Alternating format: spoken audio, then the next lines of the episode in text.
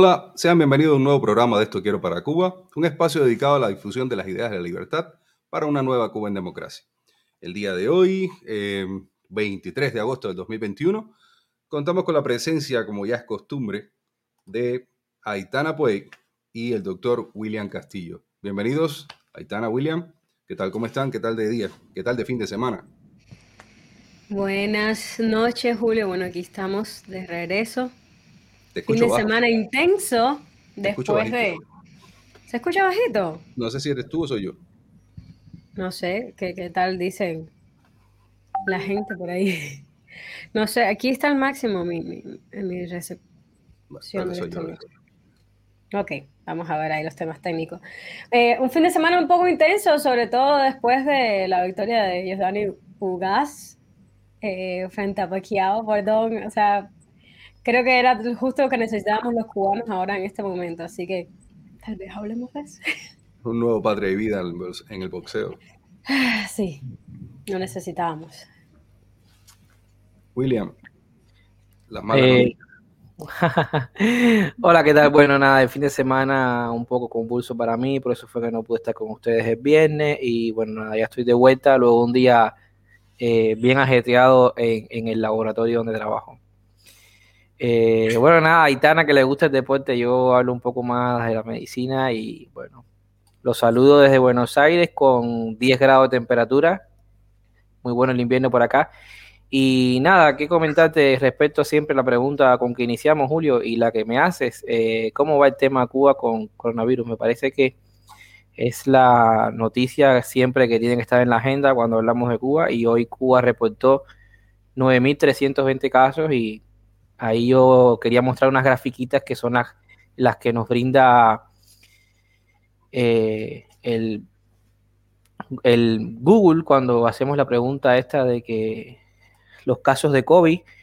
Y bueno, nada, esta es la gráfica que nos muestra de Cuba y en esta primera gráfica aquí vemos cómo a partir de después del 9 de junio, cuando acá se menciona, casi a finales de junio, principios de, de julio, fue cuando empezó a subir exponencialmente los casos y bueno, ahí al final tenemos en ese último piquito que realmente es, ha sido, es el, máximo, el máximo histórico en este momento de casos con un promedio de 9.370 y tantos casos. Y bueno, ahí lo podemos observar. Entonces, en la cima de esa montaña, como pueden ver algunos, pero bueno, nada, en la cima de esa gráfica de contagiados por día, esos no son los casos acumulados. Esos son los casos cada día, no el acumulado de casos. Bueno, aquí vemos que en los últimos 14 días se ha mantenido de manera estable esa curva. O sea, no podemos hablar de que la curva se ha aplanado cuando estamos viendo de que en esa cima eh, hay tantos casos. Realmente se ha mantenido aplanada, estable, pero en la cima del número de casos históricos. Y ahí vemos que en el último mes se ha mantenido completamente estable esa curva. Y bueno, en los últimos 14 eh, días, ¿cómo, ¿cómo, se ha mantenido? Definitivamente igual. Es como haciendo casi, es yendo de lo mayor a lo menor, haciendo un zoom, un zoom, un acercamiento a esa cima. Y bueno, la cima se comporta así eh, de esta manera, de manera estable siempre rayando los 10.000 casos, pero parece que no quieren superar las cifras oficiales ese número. Eh, estamos viendo los datos que nos ofrece el Ministerio de Salud Pública. Nosotros eh, convencidos estamos que no se acerca a la realidad, pero trabajamos con los datos y bueno, ese Cuba hoy se encuentra en la meseta esta que no supera eh, los 10.000 contagiados. ¿Por qué decir de los fallecidos? Bueno, que tampoco supera la cifra de 100, como no supera la cifra de 10.000 los contagiados, y así es como se presenta. Con un promedio en los últimos 7 días de, 9.376, hoy fueron 9.320 casos.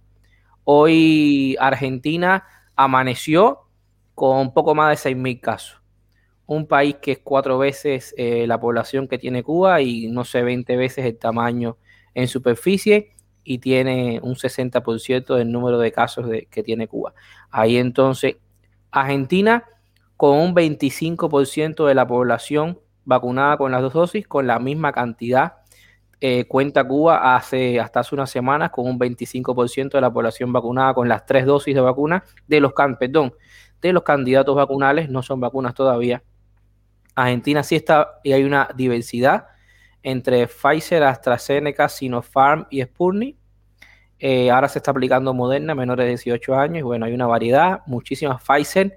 Hoy la alegre noticia de que ha sido eh, registrada por la FDA, la única que tiene todas las eh, las autorizaciones de, la, de estas grandes agencias reguladoras de medicamentos, que son eh, la agencia reguladora de los Estados Unidos y de Europa, y también tiene cuenta con la Argentina, que es de mucho rigor, eh, una de las más reconocidas, por no decir la más importante de América Latina, en cuanto a control recio que tiene muy estricta con, con los con los estudios para poder introducir medicamentos acá. Bueno, eso el mundo se levantó con esta gran noticia.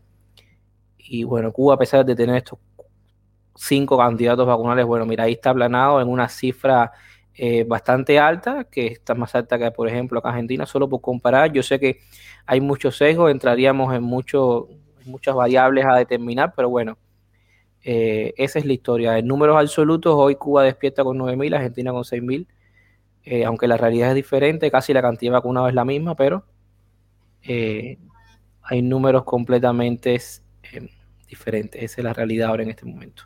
William, otra pregunta, sí. Te quería preguntar, tú como siendo investigador, eh, ¿se puede decir que esta curva ha sido aplanada, o no aplanada, ha sido estabilizada de cierta manera por motivos políticos, definitivamente?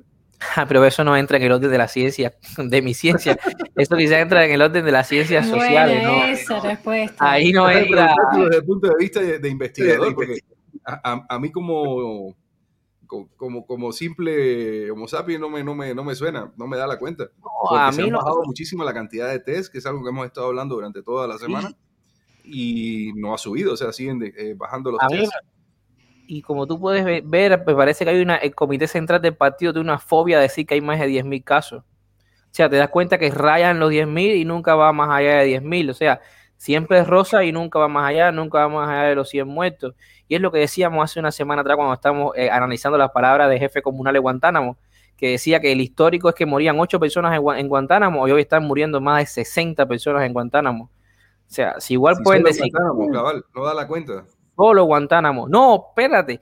Yo ayer, eh, no sé si pudiéramos pasar después en otro momento, hay una, hay una intervención de un médico cubano, salió ayer, eh, te lo puedo pasar a ver si lo ponemos, donde él comenta, y podemos después reflexionar las palabras que, comenta este médico, que dice que los pacientes eh, dan positivo y después dan negativo, y aún con complicaciones, si mueren, mueren por eh, de cualquier otra cosa, pero lo dijo el médico.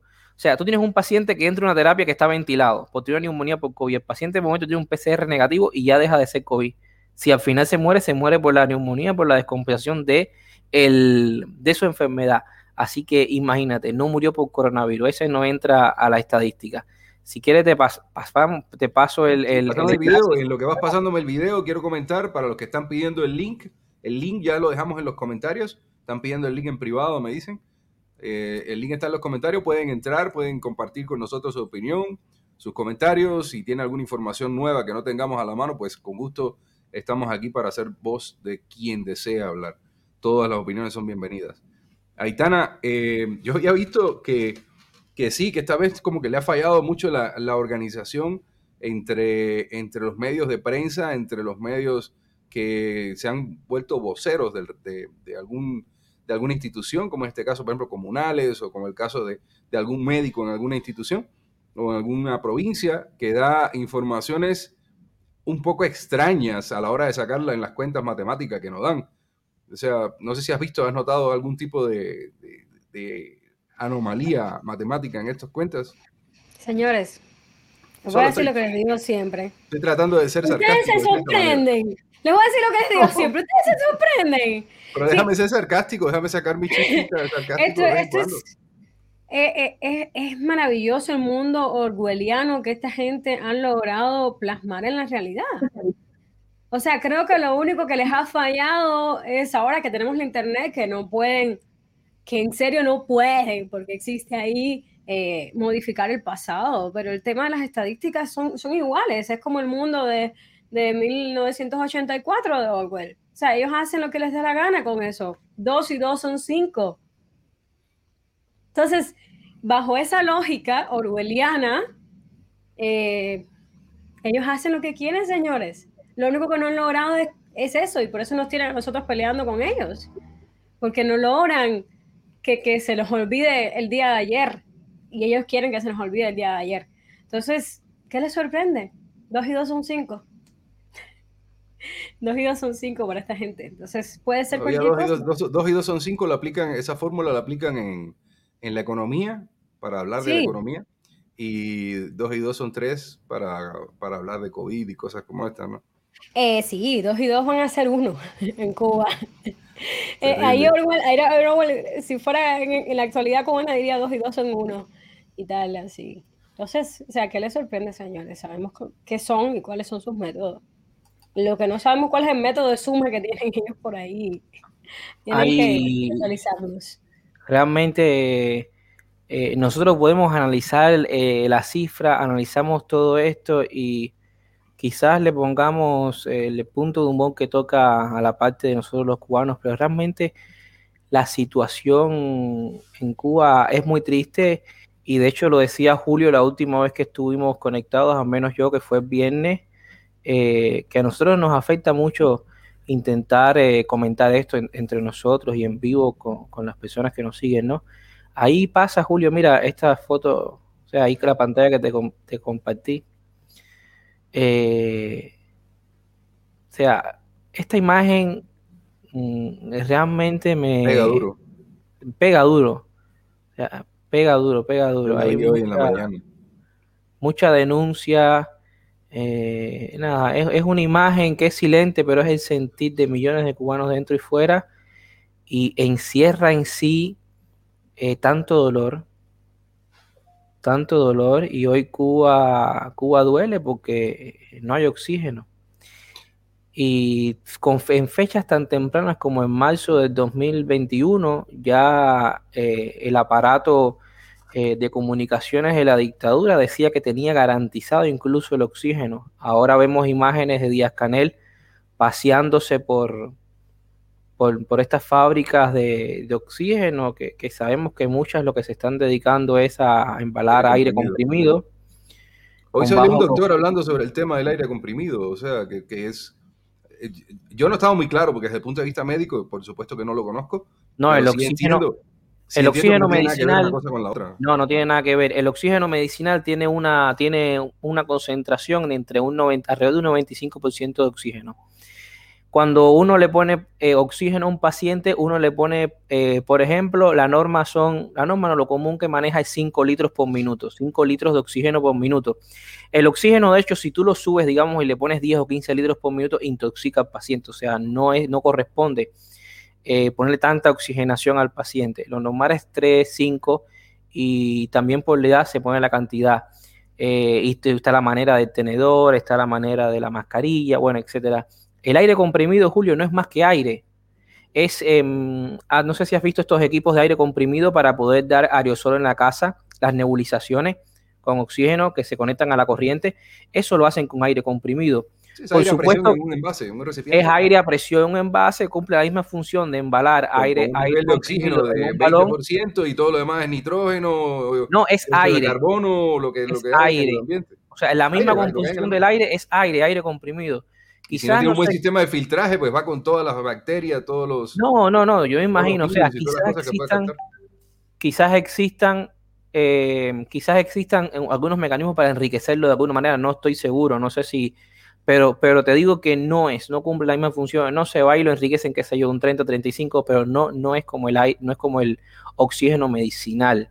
O sea, no llega a la función donde tú tienes un paciente que tiene una dificultad para el intercambio gaseoso porque el pulmón está dañado. O sea, el área de superficie del 100% de esta área que está en contacto y hay ese intercambio, debido a los procesos inflamatorios, no está completamente la membrana íntegra para poder intercambiar.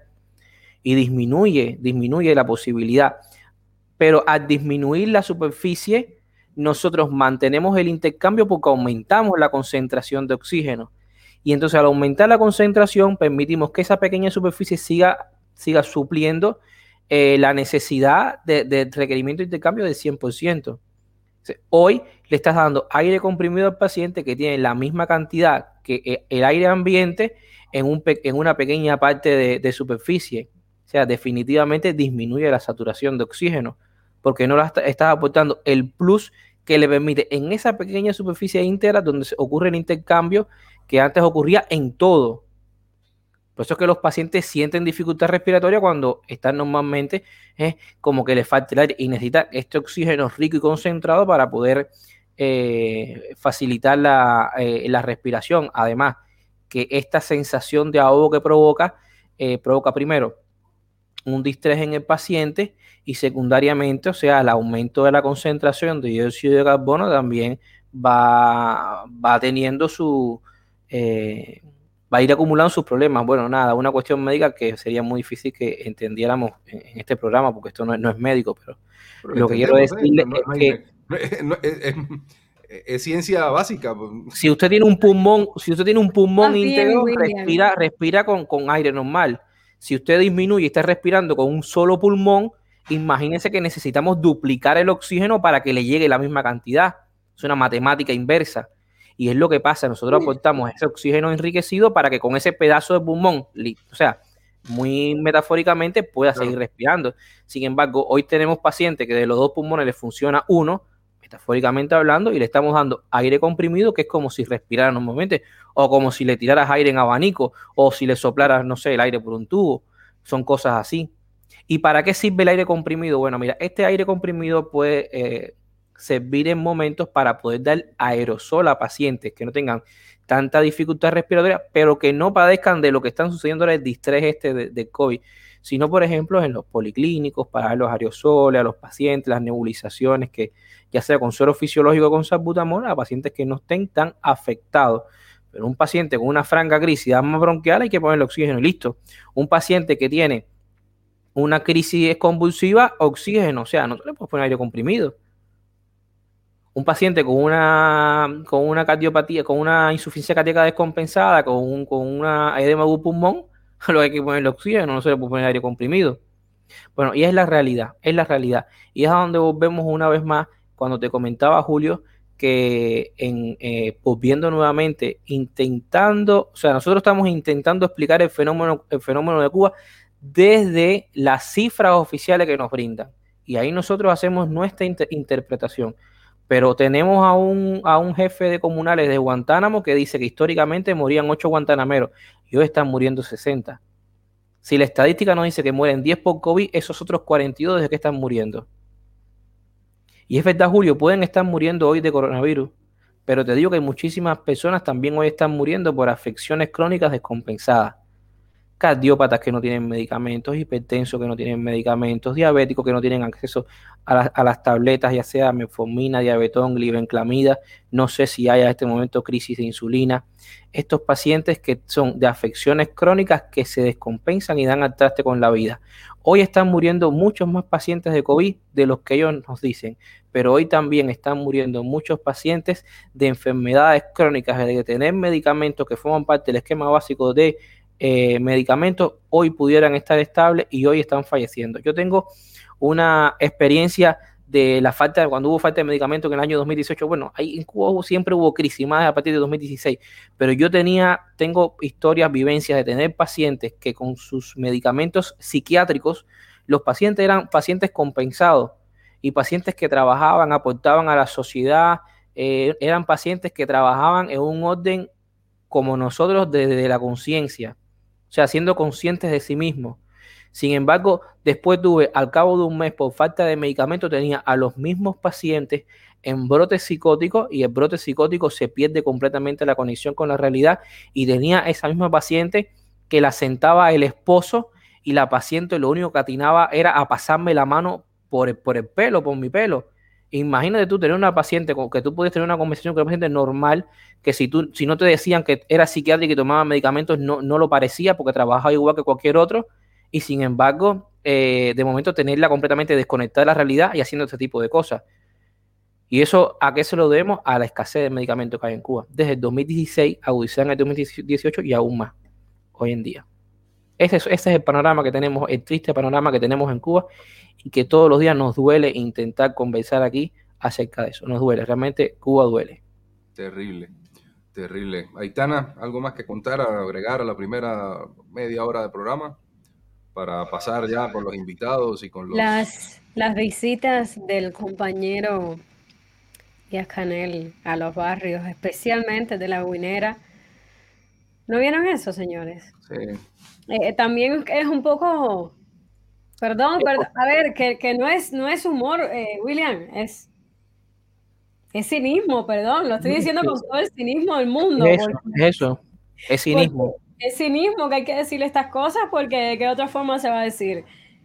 E, el cinismo de ese hombre de ir a la Guinera, donde está donde, supuestamente el único muerto durante las eh, protestas pacíficas, el único muerto supuestamente, eh, eh, es de la Guinera y él fue a la Guinera a consultarse con una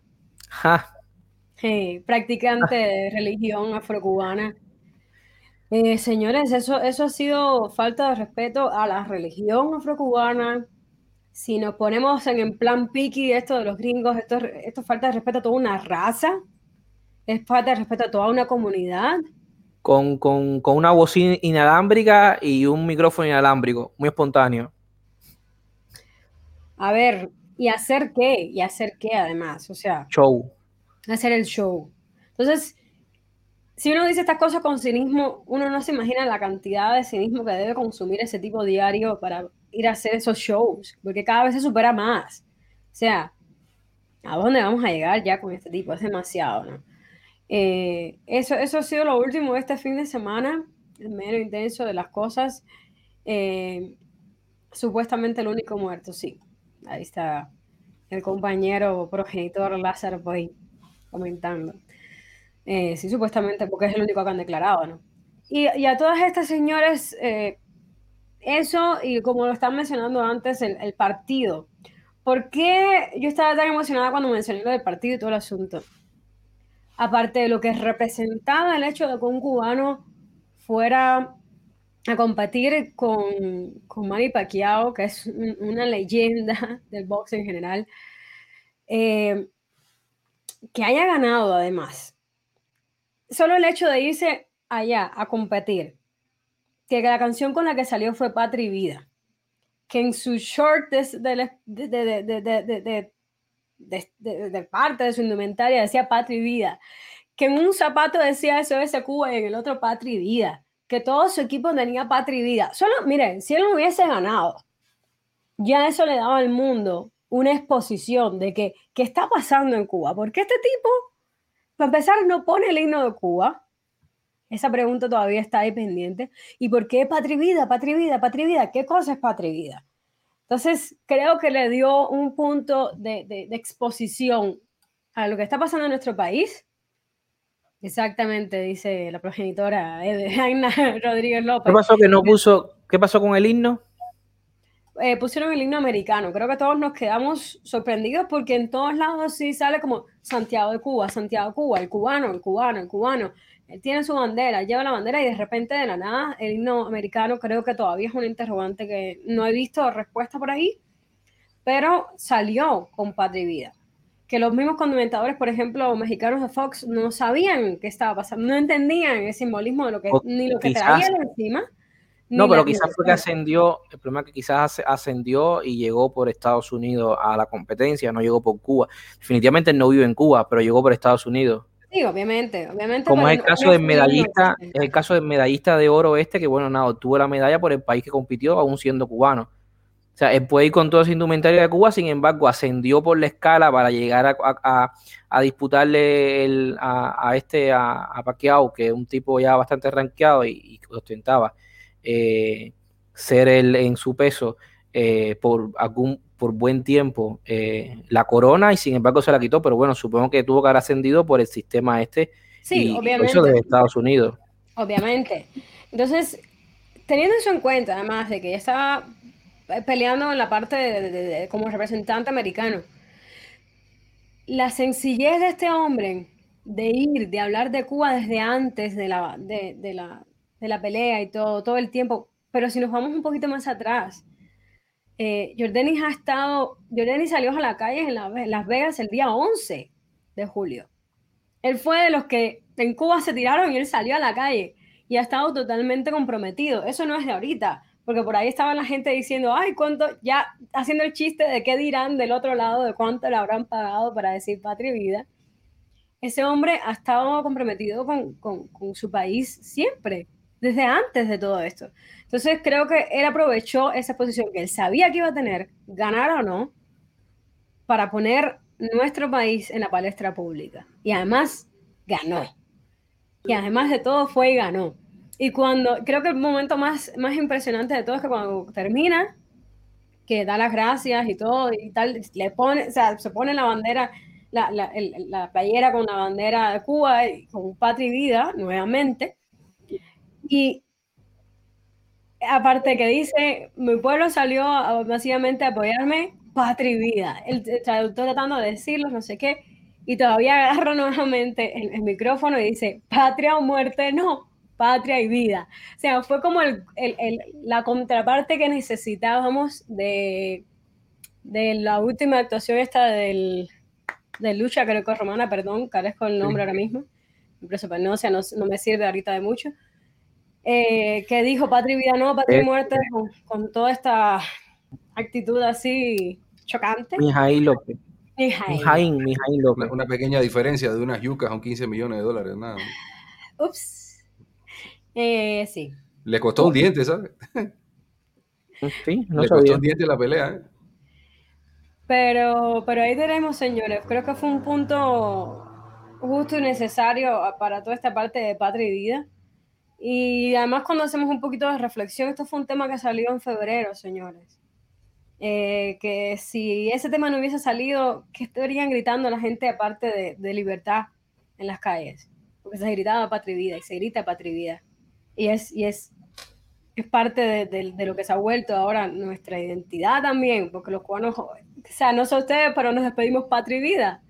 Entonces, todo lo que un tema musical ha calado al punto no solo de, ser la voz de un pueblo, sino que también el deporte se lleve. Señores, o sea, creo que, creo que me puse súper filosófica de ahí para atrás, ¿no? Con, ese tema y, viendo todo y con la emoción de, eso, de, esa parte del deporte. Eh, y creo que es como que todo se le junta, o sea, los artistas van a ser, los artistas cubanos que supuestamente son la representación van y dan la cara los deportistas, artistas y deportistas van y dan la cara, entonces como que al final le estamos saliendo del tiro por la culata lo que yo siempre he querido vender, ¿no? Entonces, ahí está, eso es lo que quería sacar a colisión y un poquito también de, de mi interpretación personal de la situación. No sé cómo, para, para terminar esta primera, esta primera media hora de programa donde le dedicamos el tiempo a la actualidad cubana, eh, la mala noticia, bueno, de que el maestro Alberto Álvarez eh, conocido por todos, un gran músico, ya con una tradición enorme, a quien tuve el honor de grabarle algunos discos. Eh, está eh, ingresado en el hospital, me imagino que por COVID, y esperamos, nuestras oraciones están con él, y esperamos una pronta recuperación, al igual que todos los enfermos que están en Cuba. ¿Terminó la media hora? Sí. No, yo solamente decir por qué falté el lunes y seguro ustedes no lo saben, pero bueno, Sí lo sabemos, eh, sí lo sabemos. dale, pero decirlo. Yo, digo, porque el viernes realmente no me sentía en forma porque el viernes amanecí con la triste noticia de que eh, mi profesor, eh, tutor, a quien le debo todo mi conocimiento en el ámbito de la investigación, doctor en ciencias de la salud, Alberto Juan Dota Contreras, falleció después de luchar una semana en la terapia intensiva que lo llevó a, ese estado, haber contraído coronavirus. Bueno, eh, falleció. Ah, para mí es mi profesor tutor y un amigo muy cercano. Eh, fundó el Laboratorio Central de Líquidos Cefalorraquídeos, un centro de ciencia e innovación tecnológica adscrita a la Universidad de Ciencias Médicas de La Habana. Y bueno, además de ser héroe de trabajo de la República en los años 80, profesor, investigador titular, profesor consultante y por supuesto doctor en ciencias, como decía, era el quinto científico cubano eh, vivo hasta el momento y residente en Cuba que tenía más publicaciones en la Biblioteca Médica de los Estados Unidos, PubMed. Y bueno, nada, falleció y eh, solo nos queda honrar su memoria, ¿no? Salió en, en, la, en, la en las páginas oficiales de CIME, de Infomé, eh, de la revista que él era director, de la cual yo soy editor, y también eh, se hizo eco contra todo pronóstico, Ciber Cuba, y también otro medio independiente también se hizo eco de la, del fallecimiento de, de mi profesor y amigo. Y bueno, nada, esa es la situación que hoy, que hoy está en Cuba y que nos está afectando a todos, no solo los de dentro, sino también los de fuera. Sí, nos enteramos de la noticia lamentable. El último dato que diste no lo conocía de, las publicaciones. En, eh, nada, mucho talento en Cuba. Lamentablemente estamos perdiendo muchos cubanos eh, debido a esta enfermedad lamentable. Terminó el tiempo, vamos a comenzar nuestro tema, debate y timer por medio para... Eh, abro la puerta para quienes están interesados en entrar. Ya veo por aquí que está Danilo Pompa. Bienvenido Danilo. ¿Qué tal? ¿Cómo estás? Un saludo para todos, eh, a la jovencita hermosa, a William y a usted también. Fuerzas y voluntad. Bienvenido. El tema de hoy, vamos a continuar un poco. Eh, tenemos pendiente para esta semana, no sé si va a ser esta o la siguiente semana, hablar del tema de educación en Cuba. Pero vamos a tomar un preámbulo porque no quiero que William quede fuera de ese. Hablamos bastante de algunos detalles de la educación en Cuba en el programa anterior, pero eso lo estoy diciendo para que quede fuera del día de hoy. Y eh, seguimos con el tema de la represión y la falta de libertad de expresión en Cuba. Decreto ley 35, el 105 creo que es el, artículo también relacionado, y toda la cantidad de temas y, y artículos que se han estado publicando en Cuba referente a la, libertad de expresión. Como había comentado como preámbulo, el, ya desde el mismo día después de haber salido el decreto ley 35, ya había una persona multada, un periodista de, de, un medio independiente, multada con dos mil pesos por eh, simplemente hacer eh, reportaje y prensa eh, no acorde a lo que el régimen determina. Comenzamos. Danilo, ¿quieres hablar? Eh, pienso que es tiempo de aprender de ustedes los jóvenes. Preferiría que, esa bella dama y ustedes hablen. Yo estoy en la Argentina, acá conozco la realidad de este país. Eh, tengo un criterio que se lo acerco a ustedes. Yo estoy en un foro de donde interactúan eh, salvadoreños, mexicanos, peruanos, cubanos, uruguayos, venezolanos, nicaragüenses gente con un pensamiento de izquierda. Eh, después le voy a hacer llegar a, William eh, una copia de los diálogos que he sostenido. Entonces, nosotros estamos viendo el problema de Cuba y yo me pregunto cuál es la mirada que tienen los pueblos de Latinoamérica, los gobiernos de Latinoamérica, no solamente el de Estados Unidos, la Unión Europea y otros más, sobre la realidad de Cuba. Yo considero que hay mucha gente y hay muchos lugares a donde llegar todavía para buscar esa necesidad de ayuda, y de alianza. Si bien tengo bien claro que lo que pueda pasar en Cuba, para bien o para mal, va a ser el punto más importante de los cubanos que están en la isla.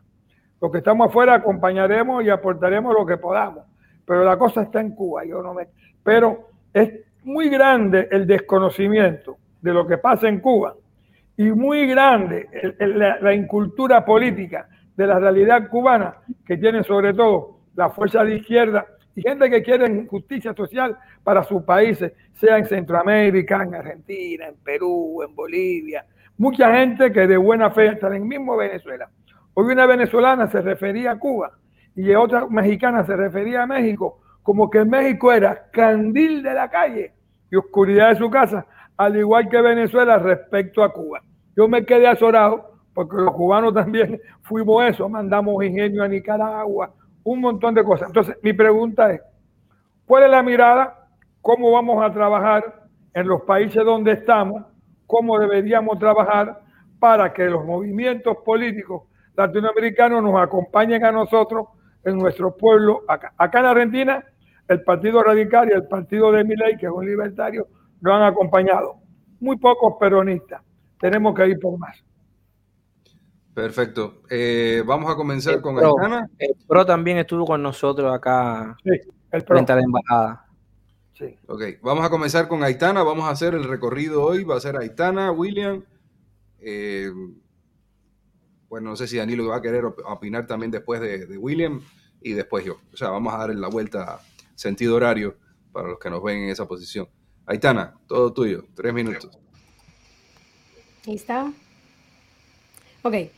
Muy buena pregunta y qué bueno que la haya hecho, Danilo. De hecho, eh, parte de lo que aquí su servidor ha estado haciendo esta tarde, realizar o llevar a cabo esta coalición de la diáspora de los cubanos en Centroamérica, lo cual ha sido arduo, ha sido duro, no voy a mentir, pero hemos logrado ya pasitos interesantes, sobre todo con eh, la coalición con Costa Rica, que ha sido un movimiento bien interesante porque ellos ya tienen eh, un trabajo previo hecho especialmente con el MCL, con Movimiento Cristiano de Liberación. Entonces tienen unas ideas más claras, digamos, que están proponiendo y unos planes más seguros que están eh, haciendo, ¿no? pasos más fuertes. Eh, por una parte eso, digamos, la diáspora que estamos afuera en Centroamérica. Y por otro lado, otro punto de apoyo importante ha sido la diáspora venezolana y nicaragüense. La semana pasada tuvimos un foro eh, auspiciado de hecho por la Embajada de Venezuela, la de Guaidó, que es la que está aquí en, Guatemala, eh, y la Asociación de Nicaragüenses, también tuvimos cuerpo diplomático de Costa Rica, de Colombia, y es un poquito para eso. Y creo que la, mm, hacer colisión, ¿no? Creo que el punto del cubano en Latinoamérica es muy diferente, el contexto y el escenario es muy diferente que el cubano que está en los Estados Unidos. El cubano que está en Latinoamérica está en un escenario que ha sido penetrado ideológicamente por más de seis décadas, que ha sido, se le ha vendido muy bien la propaganda, que ya sabemos cómo es, que ya sabemos cómo funciona, y nosotros también parte de toda esta víctimas al final de toda la colección y todo, también hemos sido partícipes con el silencio. Entonces ahora, rompiendo el silencio, empezando a hablar, empezando a hacer, es obvio que encontremos este muro de indiferencia y de, y como dice usted, ignorancia política a la N potencia. Siento que los políticos sí saben qué pasa en Cuba. Por ejemplo, Guatemala fue de los primeros que, eh, que, se, que apoyó a Estados Unidos en esta moción de, eh, eh, perdón, esta parte de esta, sí, general, de, de que está en contra de la represión y todo eso. Eso se supo a nivel de papeles, pero en Guatemala no se ha sabido más que eso, no se ha hecho nada más allá, aparte de lo que nosotros como Movimiento de Cubanos Libres en Guatemala hemos estado haciendo. Pero no es que la gente lo sepa, el pueblo lo sepa, la gente realmente no sabe, tiene mucha ignorancia, muchos vacíos, muchos gaps que a nosotros nos toca llenarlos. Porque si no van a venir ellos y van a llenárselos con toda esta propaganda política que ya sabemos que está súper manida. Y creo que tenemos esa doble acción. Tenemos que exigirles a estos gobiernos apoyo para Cuba y educar al pueblo latinoamericano. Tenemos doble acción. Y además el tema, va, triple, el tema de crear coaliciones de la diáspora en las regiones distintas de Latinoamérica. Así que ahí vamos. Ya, estoy ya. Paso. William, tu tiempo.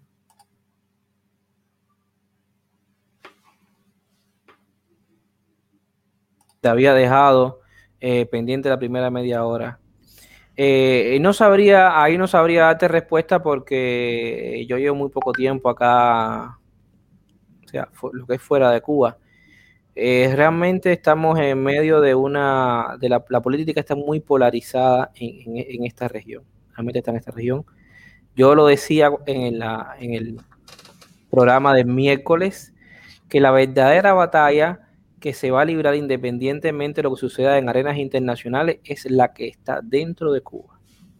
O sea, de última, el cubano dentro de Cuba es el que va a determinar el ritmo de, eh, tiempo que le va a quedar la dictadura en el poder. Nosotros fuera nos toca mucho visibilizar la situación de Cuba, intentando estar en todos los lugares donde nos sean invitados, donde podamos compartir la realidad de Cuba compartiendo en las redes sociales eh, lo que sucede en Cuba.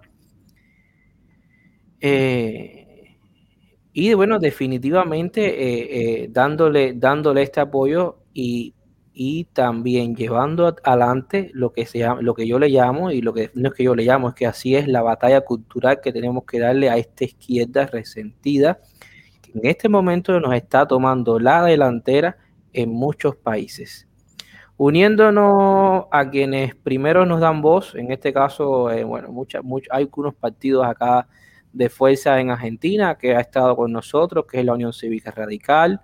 A menos los que vimos con nosotros estuvo la Unión Cívica Radical, estuvo eh, el Brazo Joven del PRO y el Partido Libertario.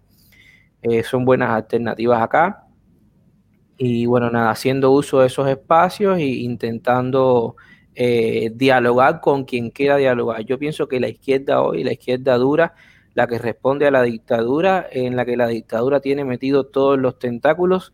Pienso que en este momento no, no están capacitados ellos porque hablan desde el resentimiento para sentarse con nosotros, hablar desde la lógica acerca de la realidad de Cuba. Ese no es el público al cual nosotros ahora en este momento tenemos que estar encaminados, sino a quienes nos quieren escuchar en este momento, que sí muchísimas personas en muchos lugares. Pero de última, independientemente de la situación internacional, hoy la verdadera batalla que se tiene que luchar es la que está dentro de Cuba, es la que yo digo, los cubanos tienen que, eh, aquí no incentivamos a la gente que salga a la calle, pero definitivamente esa va a ser lo que va a marcar el fin de la dictadura cubana y a nosotros la batalla cultural, seguirlos apoyando y visibilizando lo que pasa dentro de Cuba, intentando burlar el decreto 35 y todos los secretos que se pinten de ahora en adelante, porque van a hacer todo lo posible para intentar silenciar a los cubanos. Esa es mi visión. Si tienen otra respuesta más concreta en otro aspecto, me dicen. Genial. Eh, eh, yo, yo, déjame, Danilo, ya que, ya que partimos de una pregunta tuya, déjame darte una respuesta también en este punto. Eh, voy a tomar mi tiempo. Va. lo primero que te voy a decir es que yo creo, esto es una opinión totalmente personal, que vivimos muy engañados los cubanos en creer que el mundo tiene que fijar sus ojos en nosotros creo que nos han hecho esa, esa, esa interculturación, o sea, nos, han, inculcado de cierta manera eso en nuestra cultura, de creer que, que, el mundo está pendiente de las cosas. La realidad es que los países, la mayoría de los países no están pendientes de la vida de los demás. O sea, cada país, cada, cada ciudadano de cada lugar del mundo se, se, se, se enfoca en su país, en su desarrollo, en su crecimiento, en su individualidad, y es creo que lo correcto. Eh, partiendo de ahí, pues voy al otro punto, que es que nosotros los cubanos debemos ya decidir o entender, más que decidir, e entender que la solución de Cuba, como dice William, está en Cuba, que no debemos esperar ni ayudas de ningún lugar, que, que, no tenemos que estar esperando ni, creyendo de que eh, cuando haya un cambio, que el cambio va a ser motivo de un, un agente externo. No, o sea, la creencia total es que Cuba tiene que luchar su, independencia, tiene que luchar su libertad, tiene que ganarla. El otro punto es que la mayoría de los países en Latinoamérica, tal y como tú mencionas, están permeados con esa cultura izquierdista cubana que ha, que ha calado muy, muy hondo en la mayoría de los países latinoamericanos, en las universidades sobre todo. Em, la gente sigue con esa creencia de que Cuba es ese mundo idílico, eh, hermoso y eh, hermoso en el sentido de, la fantasía aquella comunista, de, social, de que todo es gratis, de que la vida es, se reparte todo entre todos y que todo es muy lindo desde ese punto de vista. Se sigue creyendo que es una potencia médica, que es toda aquella cosa que, que, el régimen se encargó durante 62 años, de, y son 62 años, o sea, eso cala, definitivamente. La gente lo ha ido creyendo y lo ha ido creyendo y lo ha ido eh, diciendo y diciendo. Y entonces, ahorita que está toda la, muchos, muchos de los países latinoamericanos están tomados por la izquierda socialista, pues simplemente la visión que hay, el apoyo que van a tener hacia el mundo, hacia lo que mundo interior de Cuba, o sea, lo que ocurre dentro de Cuba, ese, ese espacio nacional, eh, es muy difícil. Va a ser muy difícil de que los países latinoamericanos pongan sus ojos a favor de la población cubana más que de lo que el régimen le ha tratado de pasar. Ejemplo, México. Hemos visto a, López Obrador tomar unas decisiones basado en ese tipo de información que, el régimen se ha encargado de, mover en el mundo durante todos estos años. yo, yo pienso que esto es antaño. Eh, cuando Fidel dijo al principio de la revolución que Cuba era el prostíbulo de Estados Unidos y que en Cuba había una prostitución, el garito, aquellas películas como ustedes ven, El primer padrino, cuando Meyer llegó a La Habana ante el chufo de la revolución, etc. Esas cosas pasaban en muchos países de Latinoamérica. Yo he salido y he viajado por Centroamérica he llegado, a lugares donde hay una prostitución y unas cosas que ni en Cuba ni en ningún lugar. y no tan atrás, 8, 10, 15 años atrás. Eso caló profundamente, más allá de la ideología. Cómo se vendió Cuba, Jean-Paul Sartre cuando iba a Cuba, Mitterrand cuando iba a Cuba. Sí, esto viene desde la década del 60. E, e, e, eso que se vendió Cuba como una posibilidad de, una, de algo independiente, nacionalista, antiimperialista, pero al mismo tiempo se vendió de una manera que ha, ¿cómo decir? ha quedado en el tiempo aún con una firmeza tremenda, discurso que también luego se apropian las izquierdas, sobre todo después del colapso de la Unión Soviética. Y como en definitiva eh, han llegado al poder y por vía democrática, y Cuba ha jugado un papel de inteligencia y contrainteligencia tan grande en tal sentido, hoy tienen una mirada. Y entonces ellos ven en Cuba la revolución que nunca fueron capaces de hacer en sus pueblos, reitero. Pero hay un punto que no hace mucho a mucha media y para el cual tenemos que estar preparados. Porque no hay uno que no te hable del bloqueo. ¿eh? Un bloqueo que todos los cubanos sabemos ¿eh? que es más causa que consecuencia. Porque en, 60 años, en 50 años, debimos habernos preparado como los israelíes se prepararon para lidiar con el mundo árabe. Teníamos que habernos preparado para lidiar con ese bloqueo y echar a andar la fuerza productiva, aprovechar las ayudas que tuvimos de tantos países. No fue así. Se, se con un modelo económico, un modelo sociopolítico y económico totalmente ineficiente. Y ellos, además, metidos en el poder, en las élites, no hicieron lo que tenían que hacer. Entonces, en este momento yo creo que tenemos que apoyar. No es fácil. Yo estoy en el grupo de archipiélago. Leo, leo, escuché a Juan Pin Vilar decir una cosa hoy, a Junior, sigo, entro en los muros de ellos, de los moderadores. Hay un montón de gente que tiran bombas. Yo le pongo eh, una luz. Ahora mismo Manuel García Verdecia, poeta y escritor holguinero, está hablando de Martí. Martí, que ha dado para todo el Partido Revolucionario. Y hay como ciento y pico de personas que están opinando ahí. Hay algunos que están ahí opinando ahora sí con lo que dice Manuel García Verdecia, una gente que yo respeto mucho como intelectual y como persona, que yo sé que son cotorra maestrada. Ahora en este momento de cisma hay mucha gente que para no decir estoy en contra de ti, Canel, quieren venirse a ropar de nuevo en Martí, que da para acá y da para allá. Entonces, el nivel de claridad que tengamos nosotros para plantear un proyecto económico, político, yo se lo planteo ya, a Juan Pin Vilar. ¿eh? No se trata de que si me voy yo me quedo en, en, archipiélago. Alguien tiene que estar trabajando cuáles son los objetivos, el propósito, qué se va a hacer con esos 15 mil, 20 mil personas que están en ese grupo. ¿Cuál va a ser el lazo horizontal que se va a atender con la fuerza de oposición que ahí existen antaño en la isla? ¿Quiénes están pergeñando? ¿Qué pasa? ¿Cuál va a ser la negociación que va a haber con, con los que están en contra, los, los gobiernos provinciales, como bien plantea Carlos Cabrera desde Cibercuba. Yo pienso que hay muchas cosas para pensar, pero alguien tiene que estar construyendo en la, eh, debajo del tapete. Quizás sea tú, sea eh, William, sea la señorita, o alguien más. Digo señorita porque no sé su estado civil. Pienso que soltera. Soltera, soltera. Pronto, pronto, se va a casar, pronto se casa. No, no, con la música la música seguimos comprometidas. Ok, vamos a regirnos con el tiempo, eh, Danilo. Claro, entonces yo pienso, ¿cuál, ¿cuál es el argumento mejor que tenemos para combatir, explicitar, sin llegar a pelearnos con esta izquierda caviar, muchas de ellas honestas, no digo todas, con el tema del bloqueo, porque es cierto que existe la ley del Burton, es cierto que existe la ley Torricelli, eso es innegable, pero sabemos los cubanos que ese no es el principal problema de Cuba. El principal problema de Cuba es una, una cúpula en el poder que se apropió del país, nos expropió del país a los que estamos afuera, ¿eh? al tiempo que han sido corruptos y no rinden cuenta a la población. Y a mucha gente no entiende eso. Ok, Danilo, eh, vamos a, invitar, hay más personas por entrar. Eh, de hecho, voy a aprovechar, recordarles que el link lo hemos dejado colocado en los comentarios, donde aparecen los comentarios en las redes sociales. Eh, Lázaro, te quiero invitar a entrar porque ha, estado comentando mucho y ya no puedo, tienes comentarios muy grandes.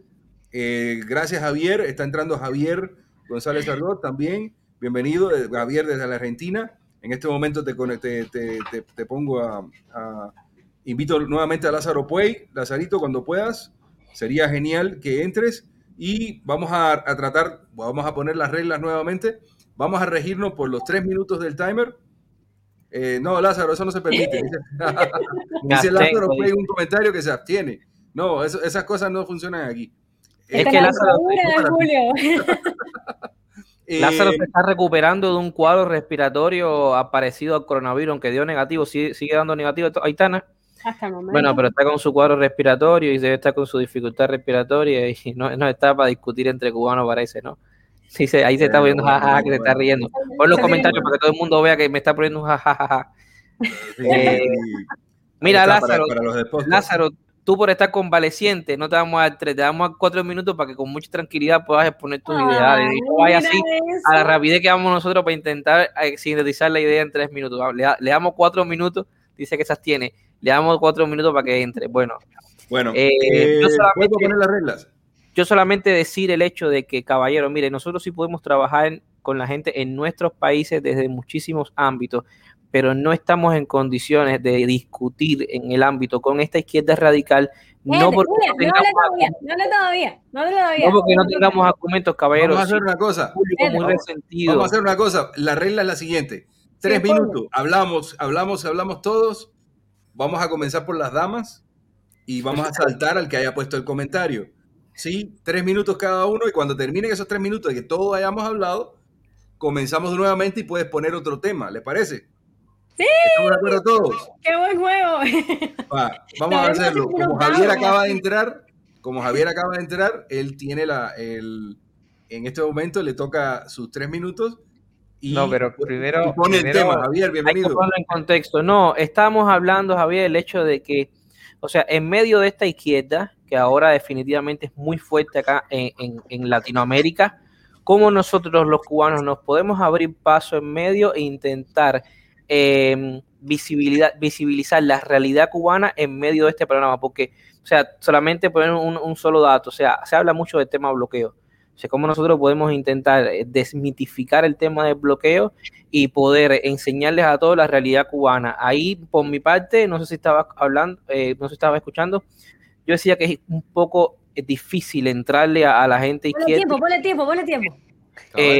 no, tenemos que yo pienso que tenemos primero que intentar con la gente que nos apoya, que nos visibilicen y poder, eh, por esa parte, poder eh, ahí encauzar la lucha hasta definitivamente llegar a la confrontación con esta izquierda en cada uno de los diferentes países. ¿cómo, cómo, cómo tú lo ves? Si sería factible o no entrar a la izquierda directamente, tomar espacio o cómo visibilizar la realidad cubana en medio de estas realidades de América Latina. Aclaro que Javier estaba escuchando, ¿eh?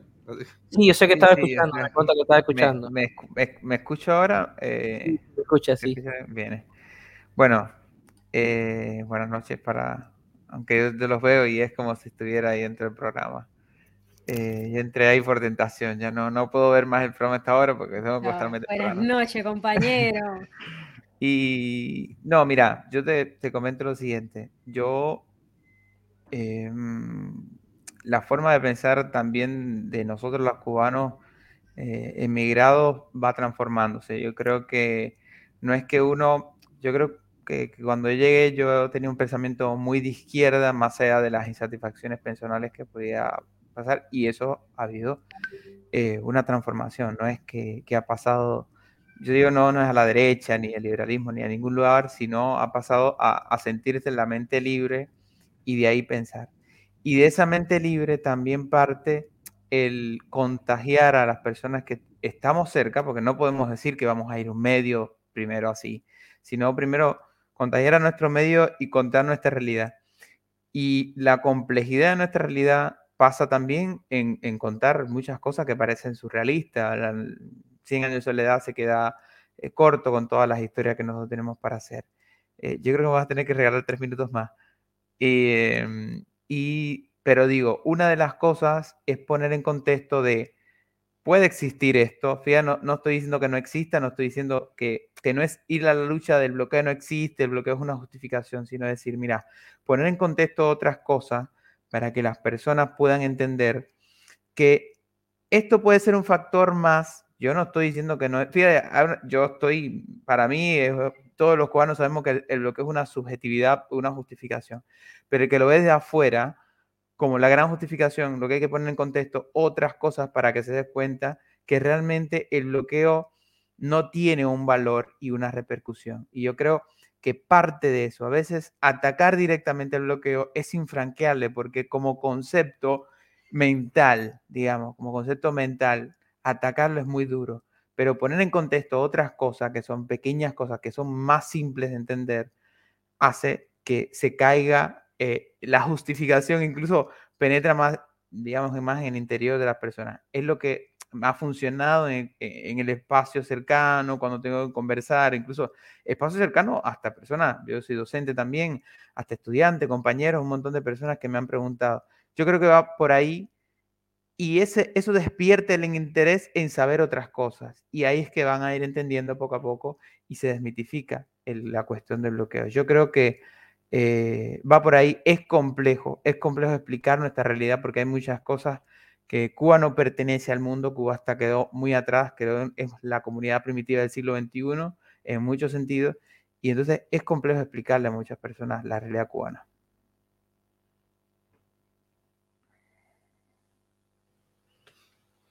Javier, como entraste de último, tienes derecho a. Ah, tengo otros tres minutos. No, yo repetí, los tres minutos, ¿eh? se acabó en un segundo y listo, me, me silencié automáticamente.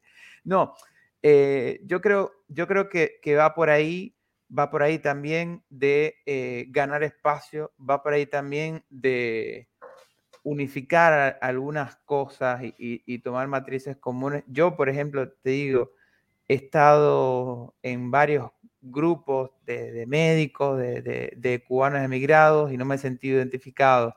Eh, la verdad, porque de alguna manera esos grupos Mm, o no, no es que esté en contra de nada, pero también uno como emigrado tiene un, objetivo, ¿no? Desde la emigración y aparte, y, es un objetivo central de avanzar en la vida. Paralelamente a esto hay que hacer patria y yo creo que esto, pero hay que hacer patria sin ser, yo le decía, los remesadores. Entonces yo no me quiero convertir en un remesador, no porque no tenga, ojalá fuera más millonario y esas cosas, para poder hacer cosas para mis proyectos personales un montón y, que crezca en familia y un montón de cosas. Eh, quizás es un poco egoísta pensarlo, pero lo que sí no quiero es volverme un esclavo y entonces muchas personas, muchas personas se vuelven esclavos acá. Yo, yo conozco muchas personas que comen candela, comen tierra y, acá no, no, sé, no, no, no tienen un, no se dan un gusto. Yo tampoco me lo doy, pero bueno. Eh, no se da un gusto, pero y, es mandar y no sé qué, y mantener. Y, eso también da de que quizás ven la visión como de, que piensan que, están como en Estados Unidos, que, contribuyen. Entonces, eh, hablan de la barrera, de lo que un montón de cosas. Por ejemplo, no le podemos mandar estas cosas, o no podemos ayudar, no podemos, y, queda, queda en, en como en, ay, sí, el enemigo malo, imperialismo, y nosotros estamos tratando de ayudar y, están carenciando por otras cosas. Mientras que yo creo que el centro también es visibilizarnos como comunidad, mostrarle al mundo cosas simples, porque hay cosas tan simples que no hace falta ser ni economista, ni contar una realidad, va desde una historia en, Instagram hasta de un tweet hasta de, de, un asado, comentar algo. Yo no como mucha carne, carne no, como carne, pero no, no asado, no me gusta la carne a medio hacer. Pero desde ese sentido, muchas cosas de, socialización que podemos hacerlo y no lo hacemos, preferimos callar o preferimos recordar cuando nos vayamos en la playa y, tener ese recuerdo que no es banal, que no es menor, pero preferimos contar eso, las playas y las palmeras y seguir manteniendo la falacia de la Cuba del Caribe perfecto, ¿me entiendes? Y socialista, por supuesto, con educación gratuita y salud gratuita. Aitana. ¿Listo? Ahí quería. Eh, va, entonces, después de que entiendo, Javier, perfectamente lo que estás eh, planteando, eh, creo que lleva como esta, esta, esta terapia primero. Supongamos que ese cubano ya pasó la terapia y que queremos hacer algo por Cuba y que vamos al punto que está proponiendo Danilo de qué, qué hacer con este argumento. Mi primera sugerencia personal es bañes en Quimbombo porque esto es arduo. Entonces, paso número uno, el bloqueo es económico.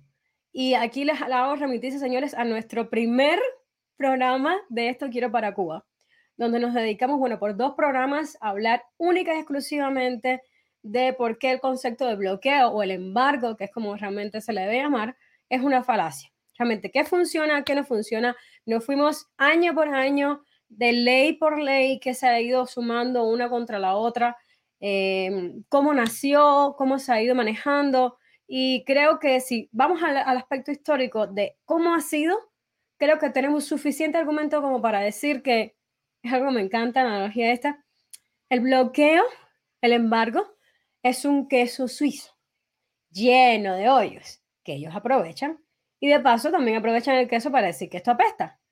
Pero esta apesta y todos sabemos que es por ellos, no es por el queso.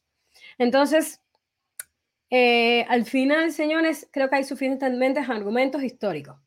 Hay suficientes argumentos económicos. Cuba comercializa con demasiados países. No hay una correspondencia con la cantidad de millones que, por ejemplo, España le vendió en armas el año pasado a Cuba y que no haya suplementos de medicina hoy. Entonces creo que lo que tenemos que apelar siempre cuando vayamos a hablar con esta izquierda, primero es a respirar tres veces y apelar al sentido humano, porque estas personas están buscando justicia social. Como dice Danilo, quieren hacer la revolución que ellos mismos no hicieron y creen que la de Cuba es la solución. Tenemos que decirle, ¿por qué la de Cuba no es la solución? Entonces tenemos que apelar a ese sentido humano que al final es lo que los hace girarse ahí porque piensan que es la solución. ¿no? Entonces decirle, mira, esta es la realidad de Cuba creo que es eso, también lo que decía Javier, hablar, ¿no? Y explicar las fotos de los hospitales en Cuba, las fotos de las protestas pacíficas en Cuba, esos hablan por sí solos, los videos. Eh, y hablar de, eso, de la falta de derechos, de que es un sistema totalitario. O sea, decir la verdad, señores, pero decirla con mucha paciencia, como si fueran niños de cinco años que no saben nada, porque no la saben, no conocen nuestra realidad, no tienen por qué. Y explicarles qué pasa realmente en Cuba. Creo que esa es, esa es la postura que deberíamos tomar para hablar con los chairos. Esa es para hablar con los chairos. Y mucha paz mental. Eso, y que nada te perturbe. Eso creo que es la, la postura. William. No, yo pienso que en la situación en que estamos, con la izquierda no hay que conversar. O sea, con esta izquierda, que es una izquierda resentida, que es la que hay hoy en Latinoamérica, no tenemos por qué compensar. Nosotros tenemos que buscar aliados con personas que realmente nos quieran escuchar y a partir de ahí alzarnos en las tribunas y entonces todas estas cositas plantearlas una a una. Primero el cubano formarse, unirse como ahora, que estamos más unidos que antes a partir de la raíz de la protesta del 11 de junio. Unirnos como cubanos. Segundo, formarnos bien para poder llevar una buena discusión. Tercero, intentar llevar la discusión a los ámbitos que nos quieran escuchar. Este momento la izquierda no quiere escuchar, no está en disposición de escucharnos y por tanto lo mejor que podemos hacer es virar la espalda porque a esos no los vamos a convencer ni los queremos de momento en nuestro lado, porque ellos no, o sea, su, su mente no trabaja en este ámbito desde la lógica, sino desde el resentimiento. Y no podemos, con estos no podemos. Tenemos que buscar aliados en otros sectores, formarnos y entonces ahí intentar tener diálogo. Con la izquierda no.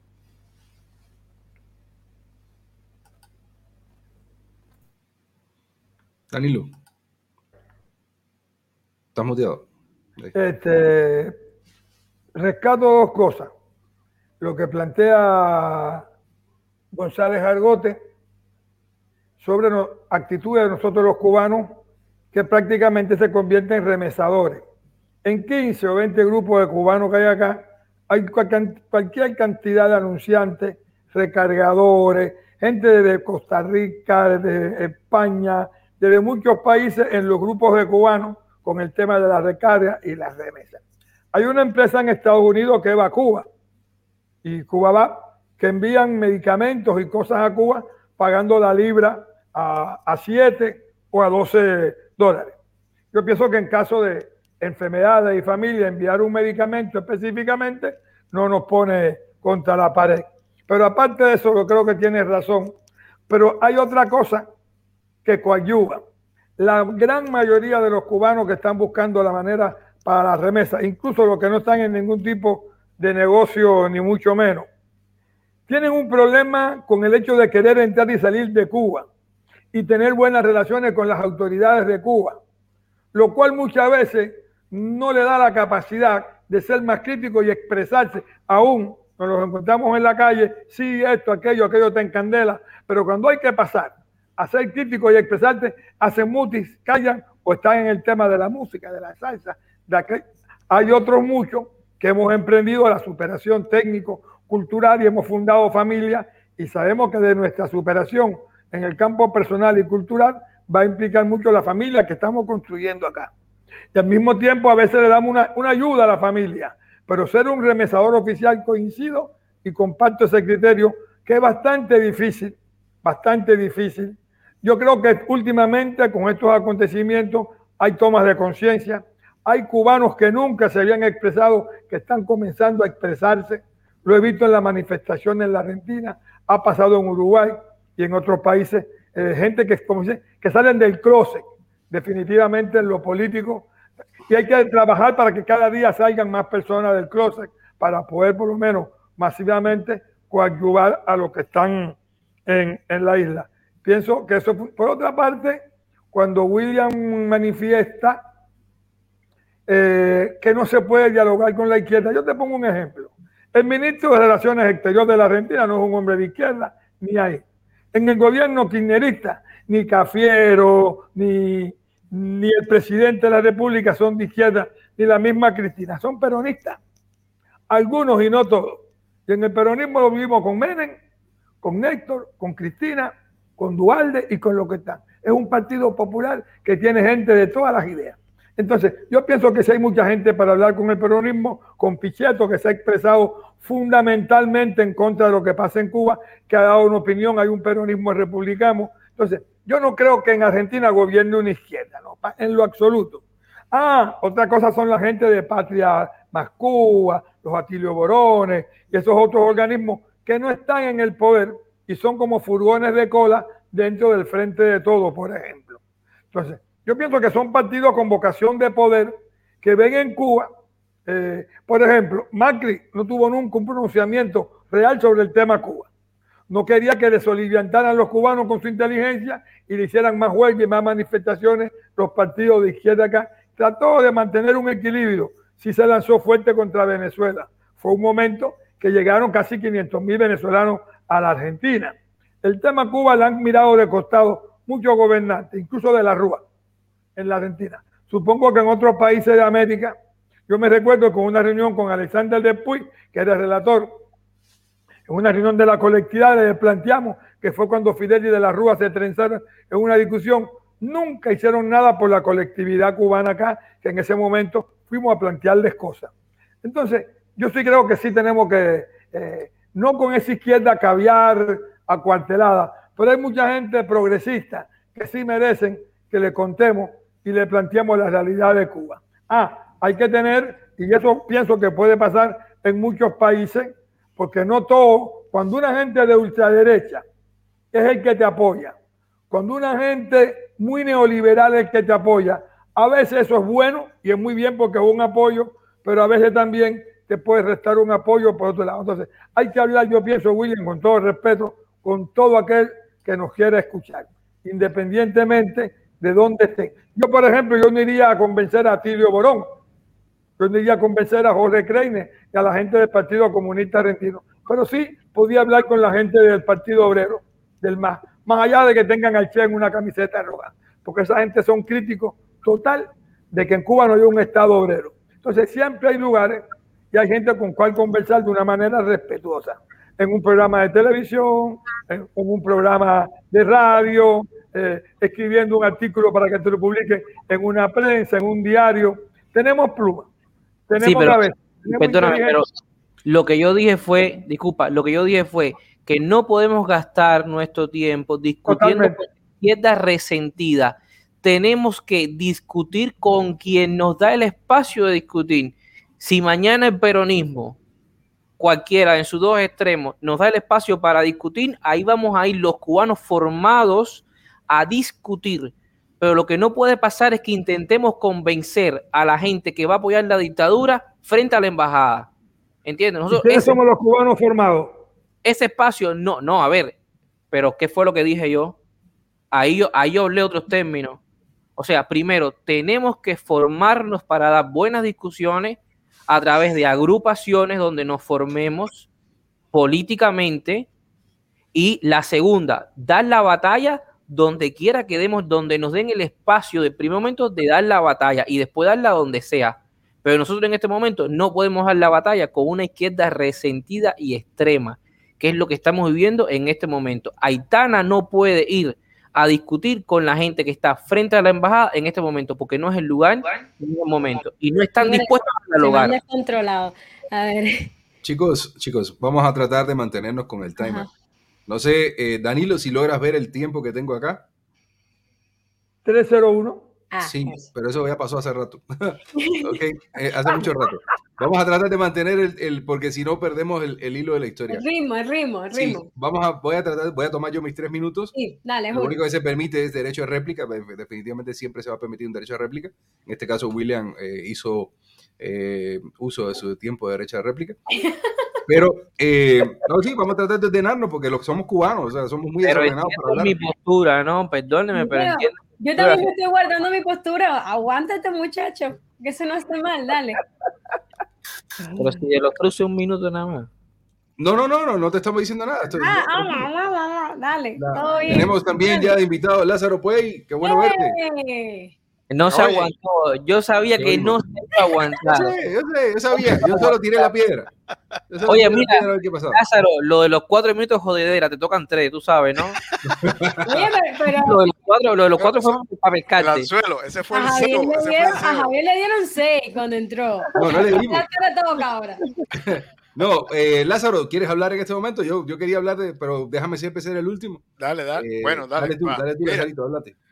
Mira, básicamente yo, soy como Pompa, e insisto, yo, yo soy de acción y, hemos tenido hemos tenido con Julio eh, nada, que es lo bonito de esto, ¿eh? que aprendemos a pensar distinto, pero todos tenemos al final un solo objetivo. El objetivo es ver a Cuba libre. Yo creo que ese, ahí es donde debiéramos concentrarnos nosotros. Los de afuera y los de adentro, como puse en el, en el, en el, en el mensaje. Eh, los de afuera y los de adentro somos uno. Eh, creo, William, que nosotros los de afuera podemos, podemos ayudar a los de adentro o podríamos ser los que sentáramos al régimen en la mesa de negociación, aunque no seamos nosotros. Ubícate por un momento que nosotros por dos meses, tres meses, no mandáramos remesas a Cuba. ¿Se sienta o no se sienta? Se sienta. ¿Qué pasa si nosotros empezamos a boicotear las empresas donde ellos hacen exportaciones? ¿Se sientan o no se sientan? Se sientan. ¿Qué pasa si nosotros, los que estamos afuera, que es lo que podemos hacer algo, vamos aislando a, los vamos aislando de la comunidad internacional? Cada vez que haya, por ejemplo, que haya, no sé, por así decir, van a la ONU y resulta que ellos están en la mesa de derechos humanos de la ONU. Es una falta de respeto. Pero si ahí en la ONU se planta una gente a decir que ellos son violadores de los derechos humanos. Estamos llamando la atención. Esos somos los de afuera. Los de adentro no lo van a poder hacer. Eso nos toca a nosotros. Entonces, yo creo que aquí, por ejemplo, esto, el 11 de julio lo que logró fue que, perdón, lo que logró fue que los de afuera pensáramos como uno. Ahora, la otra tarea es pensar que los de adentro y los de afuera somos uno. Entonces, por ejemplo, Aitana, a mí me encantaría, y a veces las grandes acciones se, logran con pequeños hechos. Si puedes contactar a alguien de MSL de Costa Rica, si puedes contactar a alguien del equipo de Costa Rica. Mira qué interesante, porque aquí estamos gente ya, Guatemala, y Argentina. ¿Qué pasa si tenemos a alguien de Costa Rica? ¿Qué pasa si tenemos a alguien de Nicaragua? ¿Qué pasa si tenemos a alguien de Honduras? Que sabemos que hay gente por ahí. Y le hacemos una invitación oficial. Mira, esto es lo que tenemos nosotros, un foro. Tenemos un foro donde nosotros sentamos y ponemos un tema y ese tema se debate arriba y abajo. Entonces, yo creo que por ahí sería la estrategia principal. Somos uno, los de afuera y los de adentro somos uno. ¿En qué podemos ayudar nosotros? ¿En qué pueden ayudar los de adentro? Si los de adentro no pueden, lo hacemos los de afuera. Pero y empezar a definirlo, y empezar a aislar el régimen. Eso es lo que yo creo que es más importante. Eh, contarle a la gente, por ejemplo, yo, yo, yo te voy a ser sincero, William, yo también, yo ya yo no discuto con izquierda, no discuto con izquierda. Pero señores, básicamente es eso. Los de afuera y los de adentro somos uno y debemos encauzar en una sola estrategia. Ok. Voy a, voy a hacer uso de mis tres minutos. Yo no he hablado. Esta democracia está muy larga. No, estás, en la cola, de la última intervención, pero ya tú tuviste una ya. No digas que no has hablado. Porque el que entró ahora, el que entró ahora piensa que tú no, no, no, no, Transparencia, transparencia. Tiene que haber transparencia en los turnos. Ok, ok. Yo marqué desde las 5 de la mañana. Además, tú marcaste, no. Tú quisiste ser el último porque lo dijiste reiterado. ¿Quieres echar el casete para atrás? Sí, no, me va a quedar el último. dijiste que las mujeres iban primero, pero, pero no importa. ¿Sabes qué? Yo soy un ser humano. que mujer. de último. No, pero parece, parece, parece un solar de dónde. Dice que va de último. De los tres minutos, señores. Va. No, solo, solo, quiero, solo quiero cerrar un poquito Eso para que le cojan lástima y después la gente diga, después, después le cogen lástima saco un comentario que dice por ahí que puso un comentario. No, no son tres, darle seis minutos. Falacia ad Lazarum. ¿quieren, quieren, quieren, cambiar las reglas del, de la, de no, no, no, no, déjalo así, Porque podemos hacer algo. Déjalo así, No, dale, Julio, dale, dale, dale. No, no, es que tú sabes que le tengo miedo que se me olvide lo que quería decir, que es peor. Eh, antes de, voy a, hacer unas, voy a hacer unas anotaciones antes de. Junior García Aguilera está intentando entrar y no puede. No hay manera que pueda entrar. Me, está escribiendo. No William, tú no tenías como que una forma que tú hacías. ¿Por qué le, parece, le pasó algo parecido a ti? ¿Por qué tú no dejas? Yo creo que, yo creo que el problema de Junior es el teléfono. Es el teléfono que tiene. Creo que no, él no le. Acá. Capaz que no soporte. Para, que, para mí que no, no, no, estoy, estoy tratando. Bueno, después hablaremos de esa parte. Julio, y, si le, y, si le, das, y si le das voz a través de tu, de tu micrófono o del mío, eh, Darle voz a través de tu está, está, muy incómodo. Eh, lo podríamos hacer, pero está incómodo. Yo quiero tener un espacio mucho más cómodo con él. O sea, quiero que tenga, tengamos mucho más tiempo para platicar y una forma un poco más amena. Vamos a buscar una solución para que Junior pueda conectarse en algún momento. Pero lo sigue intentando. El otro día estaba, entraba y no, no había manera de que se pudiera configurar su, su, su teléfono. Mira, eh, hay dos cosas. Yo que estoy acá en la Argentina y más o menos soy un poco tecnológico, a mí a veces se me ha hecho difícil entrar por el link, porque este streaming eh, te manda y te pide entrar por Facebook o por la cuenta de YouTube, etcétera. Ya yo por el celular se me hacía difícil y tuve que terminar en la computadora. En un celular me dice que el Facebook estaba bloqueado. Entonces, a veces tú tienes un celular y como son las cosas en la isla, por ahí explícale si él puede entrar desde una lacto, que quizás se pueda manejar mejor en una lacto, y no por el celular. No, pero es que la conexión, la conexión es por datos y el que tiene datos es el celular, no el alto. Bueno, si yo estoy en una casa, en Cuba, me conectaba por la computadora igual que por el celular porque tenía el modem y todo en la casa. Ah, ah pero ahora que ya no es con modem. Hay que decirle a él que vaya a un lugar donde haya un modem y se conecte directamente un modem. Eso, eso es, lo que... tú le pones unos pesos a la cuenta que tú tienes sea, por el tema de la conectividad es lo que pasa con Junior en este momento. Y, lo, y sea, lo que hemos hablado fuera del programa es la posibilidad de que tenga este tipo de oportunidad, pero hacer definitivamente el programa en otro horario y después lanzarlo al aire. Y después retroalimentar de otra manera Julio. Me parece que esa va a ser, eh, en otro momento. Difícilmente. Igualmente, este tiene la posibilidad de conectarse vía modem o con un VPN. Yo hablo con Everleni muchas veces y él tira un VPN y conversamos sin ningún problema. Hablo con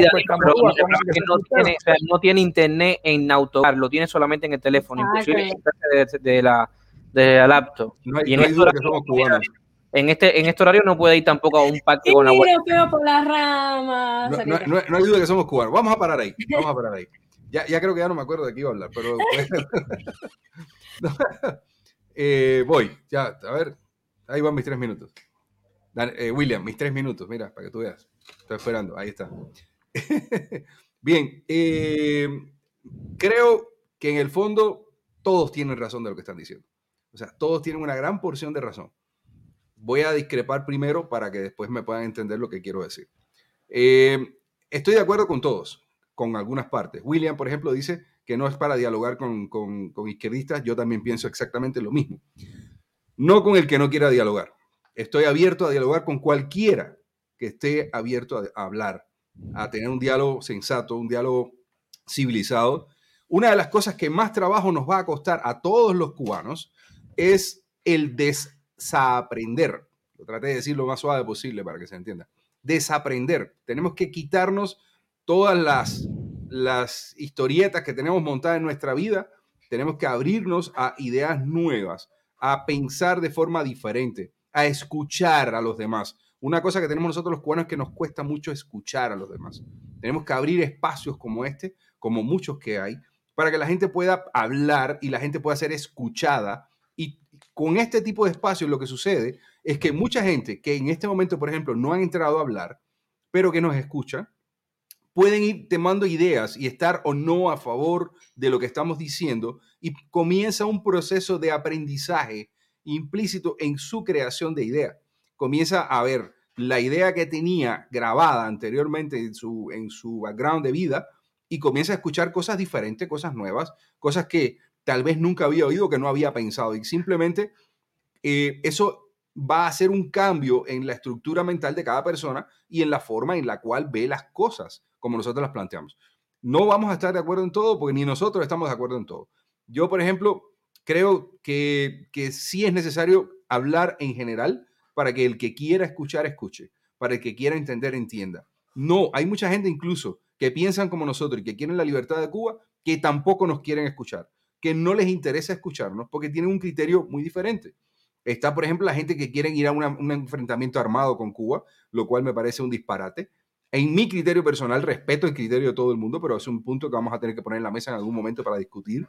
Pero en, fin, lo que quería aprovechar este tiempo es para resumir un poco lo que han hablado todos y decir que en el fondo sí hay que hacer estos eh, espacios de plática, de diálogo abierto, donde cada cual pueda decir lo que piensa y lo que no piensa también y pueda ser escuchado por todo aquel que nos escucha y que crea un estado de opinión o una formación cultural en, cada uno de ellos. Y eso es algo importante y que es necesario porque necesitamos primeramente formación para todos los cubanos y formación para nosotros que estamos fuera también. Eh, Aitana. Ok, eh, creo que estamos, eh, aparte de redondar, ¿este sí está? Ok, aparte de redondando un poquito entre dos temas, uno es el de la mesada y cómo mantenemos nosotros a Cuba y qué función cumplimos en, en esto de mantener a Cuba, y el tema de qué hacemos afuera. Cuando decía William esto de hablar con las personas y hablar con, con esta persona que tal vez solo han escuchado la versión de la propaganda, es eso, es gente que probablemente no tenga ningún tipo de afiliación política. O sea, yo con eso me refiero y pienso en todos mis alumnos, son gente totalmente apolíticos que nada más que ha escuchado una versión, porque es la única que se ha vendido. Entonces, esas personas que quieran o no pueden ayudarnos con un hashtag SOS Cuba o con dar a conocer la realidad, que solo con eso ya estamos haciendo bastante, si no, no estuviéramos recibiendo amenazas. Eso significa que estamos funcionando, ¿no? Eh, básicamente, creo que eso, a eso que me refiero. Yo obviamente no voy a discutir eh, este tema me encantaría saber qué argumentos tienen esas personas. Por ejemplo, hay un argumento que siempre sale en los guatemaltecos que defienden el gobierno de Cuba y es las misiones. Y, perdón, se me había ido la onda aquí con... ¿Se me fuiste, Julio? las misiones, las misiones. Y, yo lo que le podría decir a alguien que defiende esto es, ¿alguna vez usted le ha preguntado? Y fíjate que es todo lo que decía Julio, es el pedazo de data que la otra persona no tiene es preguntarle, ¿alguna vez usted le ha preguntado a un médico en una misión cuánto gana aquí? ¿Cuánto le paga realmente el gobierno? ¿Cuánto gana en Cuba? Esta misión la está haciendo por el aire acondicionado o por el refrigerador. O sea, esa data que no conoce, llamarlo y crearle tal vez esa, esa preguntita en la cabeza de que realmente esas personas están aquí ayudando por humanismo o porque no tienen otra opción para tener un mejor salario. Entonces, al final, el otro gobierno que está aplicando esos médicos cubanos aquí, ¿está abusando también de esos cubanos y utilizándolos como mano de obra esclava? O sea, abrir puertas para que las personas hagan esas preguntas y darles la necesidad de buscar esa información. Ahora, si la buscan no, es su problema.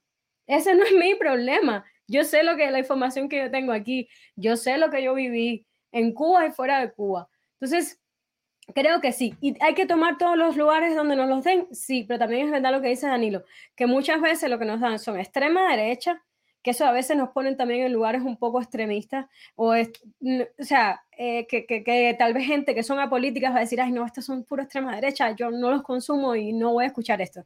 O están atacando al, periodista y no nos escuchan a nosotros porque están demasiado ocupados atacando al periodista, porque nos ha pasado. Entonces, sí vamos a tomar todos los lugares que nos den. Sí, a cada persona que me pregunte qué está pasando en Cuba, yo le voy a decir, la, el razonamiento de la otra persona es de la otra persona no es mío, no me interesa. Yo digo mi parte. Ya está. ¿Pero qué es extrema derecha? ¿Esta, ¿Esa pregunta va a pasar? Sí, no, te la hago a ti porque tú hablas de que eh, tenemos espacios, pero que son de extrema derecha. pero que... Te estoy hablando menos de la experiencia aquí en Guatemala. Nos han dado muchos espacios. Eh, o sea, en la prensa, por ejemplo, esta prensa que se considera neutral. Si quieres, me pone los tres minutos. Eh, no, no es una cuestión de ponerte los minutos, es una cuestión de que nosotros intentamos a veces, o sea, identificamos como extrema derecha lo que ellos también identifican como extrema derecha.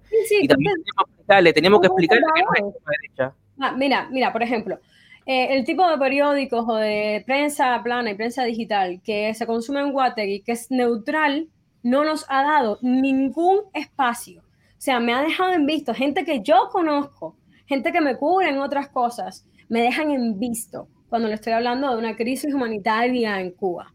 Entonces, hay una orden dada por algún lado, evidentemente, porque no puede ser que todo esté así shut down, shut it down, eh, con estos medios neutrales de hablar del tema de Cuba. Entonces, ¿qué, tema, ¿qué medios sí están tomando el tema de Cuba? Los, temas que siempre, los medios que siempre han tocado el tema de Cuba, los temas que siempre han sido incisivos con la izquierda y que se pueden interpretar así como ultraconservadores, ultraderecha, gente que, que, que es, o sea, anti totalmente esto, que gente que no quiere diálogo tampoco con ninguna otra forma de pensar que no sea derecha y conservadora.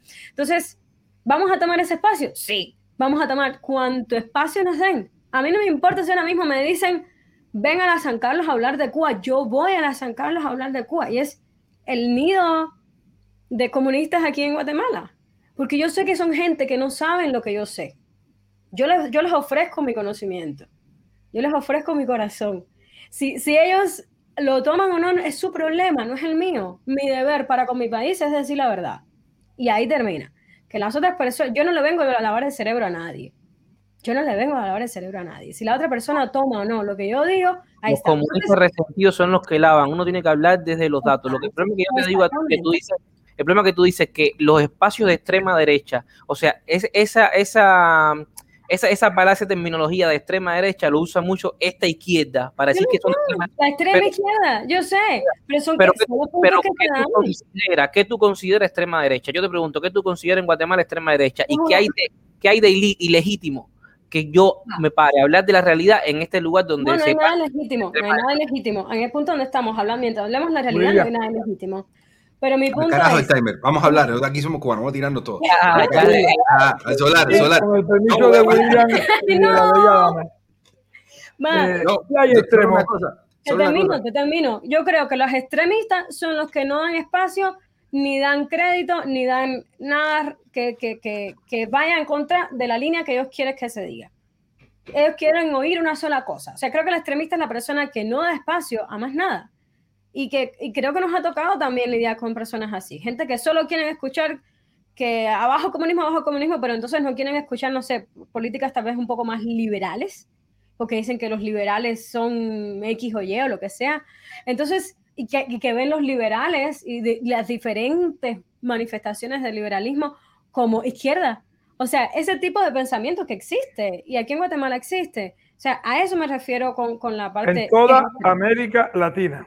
Exacto, existe. en España, en Austria, en Francia, en Italia, incluso en Estados Unidos. Vimos lo que pasó con muchos cubanos trumpistas y no trumpistas, demócratas y no demócratas. Hay extremos, sí hay extremos, William. Claro. ¿eh? Sí hay extremos, por la izquierda y por la derecha. Ah, en América Latina es otra cosa, es otra cosa. En Cuba hay extremos también. En Estados Unidos, sobre todo en la península de Florida, hay gente súper extremista de muchísimos bandos. No es que hay que vivir en el centro, yo no vivo en el centro. Yo estoy más cerca del liberalismo hoy que de cualquier corriente política. Pero me gusta eh, eh, la inclusión, me gusta eh, un montón de aspectos que lo vi por los cuales lucharon mis padres y mucha gente en Cuba, el mismo Martí y antes de Martí. Es decir, la justicia social, que a las izquierdas se han apropiado esas palabras, muchos movimientos populistas. Entonces, yo pienso que cuando se habla de democracia, además han habido tantos gobiernos democráticos que han hecho tantas cosas malas en nuestros pueblos del mundo.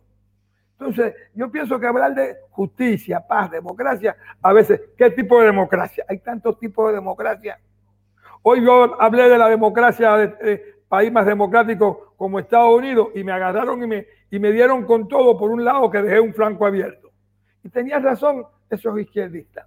Entonces, hay muchos tipos de democracia. Lo que sí, yo, por ejemplo, con este tema de, de vuelvo de nuevo a archipiélago, yo veo, por ejemplo, la gran fuerza que están tomando los movimientos religiosos en Cuba.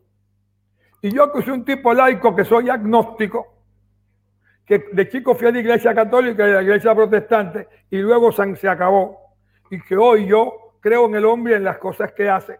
Sin embargo, hay un montón de corrientes filosóficas, Epicuro, Demócrito, Platón, Aristóteles, de allá para acá, mucho antes del cristianismo, después del cristianismo, las religiones monoteístas. Hoy en Cuba, yo veo el avance de la religión y como un montón de gente ponen como una cuestión fundamental el tema ese en, en, en archipiélago. Y yo digo, para mí, más que hablar de religión ahora, hay que hablar de cómo nos juntamos, como bien dijo este muchacho Julio Nápoles.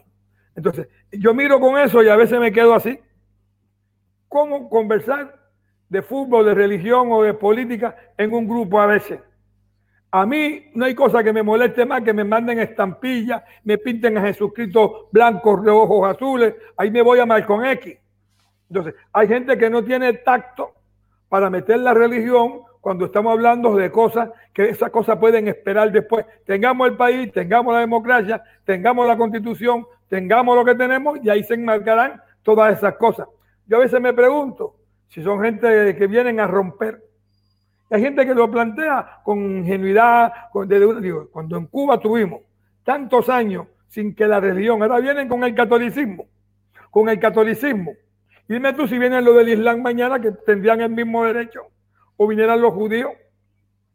Yo no soy religioso, pero puedo aceptar que una gente tenga su creencia religiosa. Puedo o no, acepto, porque somos diversos. Pero cuando se habla de un país, de una constitución, ¿Qué problema hubo con la religión en archipiélago? Hay muchas personas que entran y opinan e imponen criterios religiosos. Te puedo copiar uno, varios después en tu, en tu Facebook para que lo veas. Y lo que suscitan eh, el tema es, cuando yo pienso que eso en este momento es importante, pero no es lo más importante para la construcción nacional que queremos hacer todo. Perfecto. Danilo, tiempo agotado. Danilo, tu tiempo está agotado. 60 años de socialismo. William, en Cuba no pudieron este tumbar no, Danilo, el problema es el siguiente. Aitana habla de la extrema derecha. O sea, de, de, de, sea, de los podios de la extrema derecha, o sea, subirnos para dar voz a la extrema derecha. La cuestión es la siguiente, tú hablaste de los cubanos extremos, no, no estamos hablando de los cubanos que, estén, que tengan extremos, o sea, los cubanos extremistas, o sea, los cubanos más conservadores en cuanto al anticastrismo en Miami, no estamos hablando de eso. Estamos hablando de la voz que nos, puede, nos pueden dar otros partidos políticos. Yo le pregunté a Aitana, no me respondió, no sé cómo es el tema del tema de la extrema derecha. O sea, ¿qué determina ya como extrema derecha? El problema es que el término extrema derecha es un término usado mucho por la izquierda. O sea, hoy en día, ¿qué partido no qué partido te puede decir ven a hablar de Cuba y uno no vaya a hablar de Cuba. Te pregunto tanto a ti como a Aitana porque me respondieron atrás que sean de extrema derecha y uno no quiere usar el espacio para hablar de Cuba. En la Argentina existió la AAA. En Cuba existieron gente de extrema derecha, más allá de Grau, de Prio, el ABC. En todos nuestros países hay grupos que son extremos. Llamémoslos derecha, no. Yo te entiendo perfectamente. Hay ciertas izquierdas y ciertos gobiernos que culpan a la extrema derecha como los ultra neoliberales que se la llevan todas las grandes oligarquías. Y si es verdad que existen, hay gente que lo quiere todo, que no regala nada. Entonces, si yo quiero una Cuba plural y democrática, hay un momento, yo pienso, puede que sea conservador, puede que me esté equivocando, pero para eso estamos. ¿Hasta qué punto yo gano en una fase de construcción si estoy permanentemente al lado del extremo, ideológicamente hablando? Entonces, si hay extremas derechas, si hay extremas izquierdas, hay y hay centro, hay medio centro, hay de todo en el diapasón grande de nuestro pueblo y nuestra política e ideología. Yo lo entendí, y en Guatemala tuvimos a Monje, Monje no, ¿cómo se llama aquel que, Monje era el de, el de Bolivia? Tuvimos aquel militar. En Guatemala han pasado casos, casos tremendos, tremendos de, de, fratricidio. En El Salvador, en Centroamérica toda. Entonces, en esos países, cuando se habla de extremos, sí hay gente extrema que no creen en que los muertos salen. En la Argentina ha pasado también. Acá hay partidos extremistas. Acá hay partidos nazistas. Entonces, hay gente que en el populacho pueden llamarle extremista. Extremista. En Cuba, en el Buró Político Contrarrevolucionario que hay en Cuba, hay extremistas que no son de izquierda, son extremistas. Y para mí son extrema derecha. Pero para mí, para Martín, para Carlos Cabrera y para muchos periodistas. Entonces, es como que semántico el tema. Yo la entendí, pero no la cuestiono. Pero qué partido, o sea, el extremismo es malo, no se queden en la parte del extremismo. No te entendí perfectamente. Y en de la derecha, del extremo, no nos podemos subir. Yo nunca, yo nunca te hablé de partido. En, a okay, pero habla, no han prestado ni un, okay. ni un partido. O sea, hablemos, hablemos, entonces de cuál espectro político. Habla del espectro político. ¿Qué espectro político es extremo? ¿De quién es ese time? No, es mío, me da la gana, el que quiera hablar. Va, va.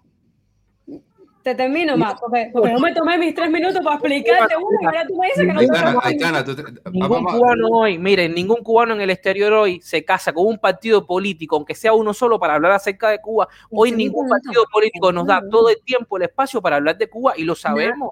Son muchos partidos pero eh, nosotros no podemos caer en la retórica esa de que no, que la extrema derecha, bueno, que extrema derecha, ¿qué cosa es? ¿Dónde está? ¿En, qué espectro político está la extrema derecha? Mira, William, no me digas que los tres minutos que me pasé hablando, no te respondí tu pregunta. Habla lo que tú quieras. Yo hablo, yo no llego a hablar tres minutos, William, démosle tiempo a Aitana, démosle tiempo a Aitana, después voy a hablar yo. Tres minutos para responder tu pregunta y, y aquí está. ¿Qué pasa? No te estoy hablando de partidos. Nosotros ningún partido nos ha dado un podio. Ninguno. Te estoy hablando de medios. Estoy hablando de medios que toman posturas y que dentro del espectro están un poco más para acá, un poco más para allá. En Guatemala sí hay una parte conservadora. ¿Y por qué yo lo llamo extremo?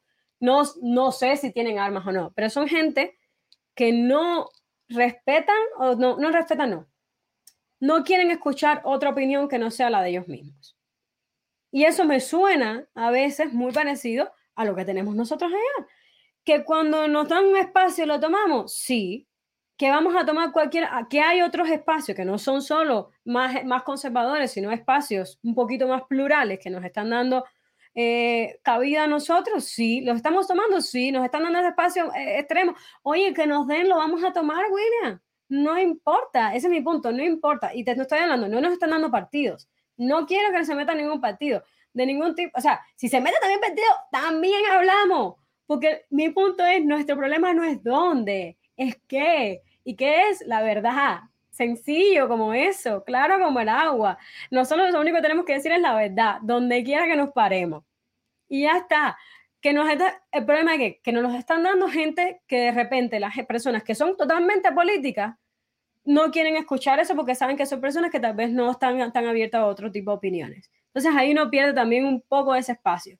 Estamos en otros espacios más plurales, chocamos con otra gente, por ejemplo, Aquí en Guatemala ha sido muy difícil jalar gente joven, gente de mi edad, porque la gente de mi edad está totalmente metida, o sea, los que piensan en algo político están en la parte izquierda. No hemos tenido ningún tipo de contacto con ningún medio que tenga segmentación joven en Guatemala. Ninguna. Y más del 50% de guatemaltecos que estamos encima de los, es menor de 18 años. O sea, Guatemala es un país joven, eminentemente joven, y no hemos podido tener contacto con eso. Hemos tenido contacto con medios que el target son adultos, adultos mayores, entonces son gente que ya conoce la historia, que solo quieren saber qué está pasando con Cuba ahora. Y se le agradece, se le agradece, y vamos a tomar todos los espacios, William. Pero el punto es, eh, no hemos logrado todo lo que quisiéramos en la parte de medios, no hemos logrado todo lo que quisiéramos. Hay cosas metidas ahí en medio. Entonces, ¿vamos a pararnos en donde quiera? Sí, como te digo, en la San Carlos hice meter, digamos, a la boca el lobo, pero como te digo una vez más, yo, mi único trabajo es decir la verdad en mi país. Y si con eso ya me estoy buscando problemas, es porque algo, algo funciona con decir la verdad. Entonces yo lo voy a seguir diciendo. Y ya está. Ese es mi punto. Seguir diciendo la verdad donde quiera que me ponga. En un lado y en el otro de cabeza, a mí no me importa. Lo que me importa es decir la verdad de Cuba y si eso puede ayudar. Y hay pasos, sí hay pasos, señores. Los tengo aquí, si quieres se los comparto. Entonces podemos ir a los podios de extrema derecha. A todos.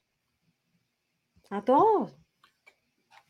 Lo que estoy diciendo. ¿Puedo tomar la palabra? ¿Me permiten hablar un segundo? Dale, Julio. Va, voy, mis tres minutos. ¿Está corriendo o no? Ahí está. Miren, eh, entiendo el punto de vista de cada uno de ustedes. Yo voy a solamente voy a decir algo. Entiendo a Aitana totalmente y estoy de acuerdo con ella.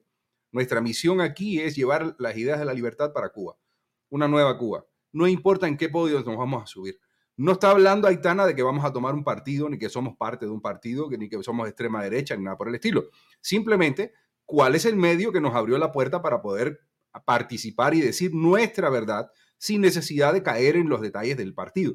O sea, si vamos a un lugar de extrema derecha, su criterio es el su criterio, o extrema izquierda inclusive, es su criterio, pero nosotros vamos a dar el nuestro.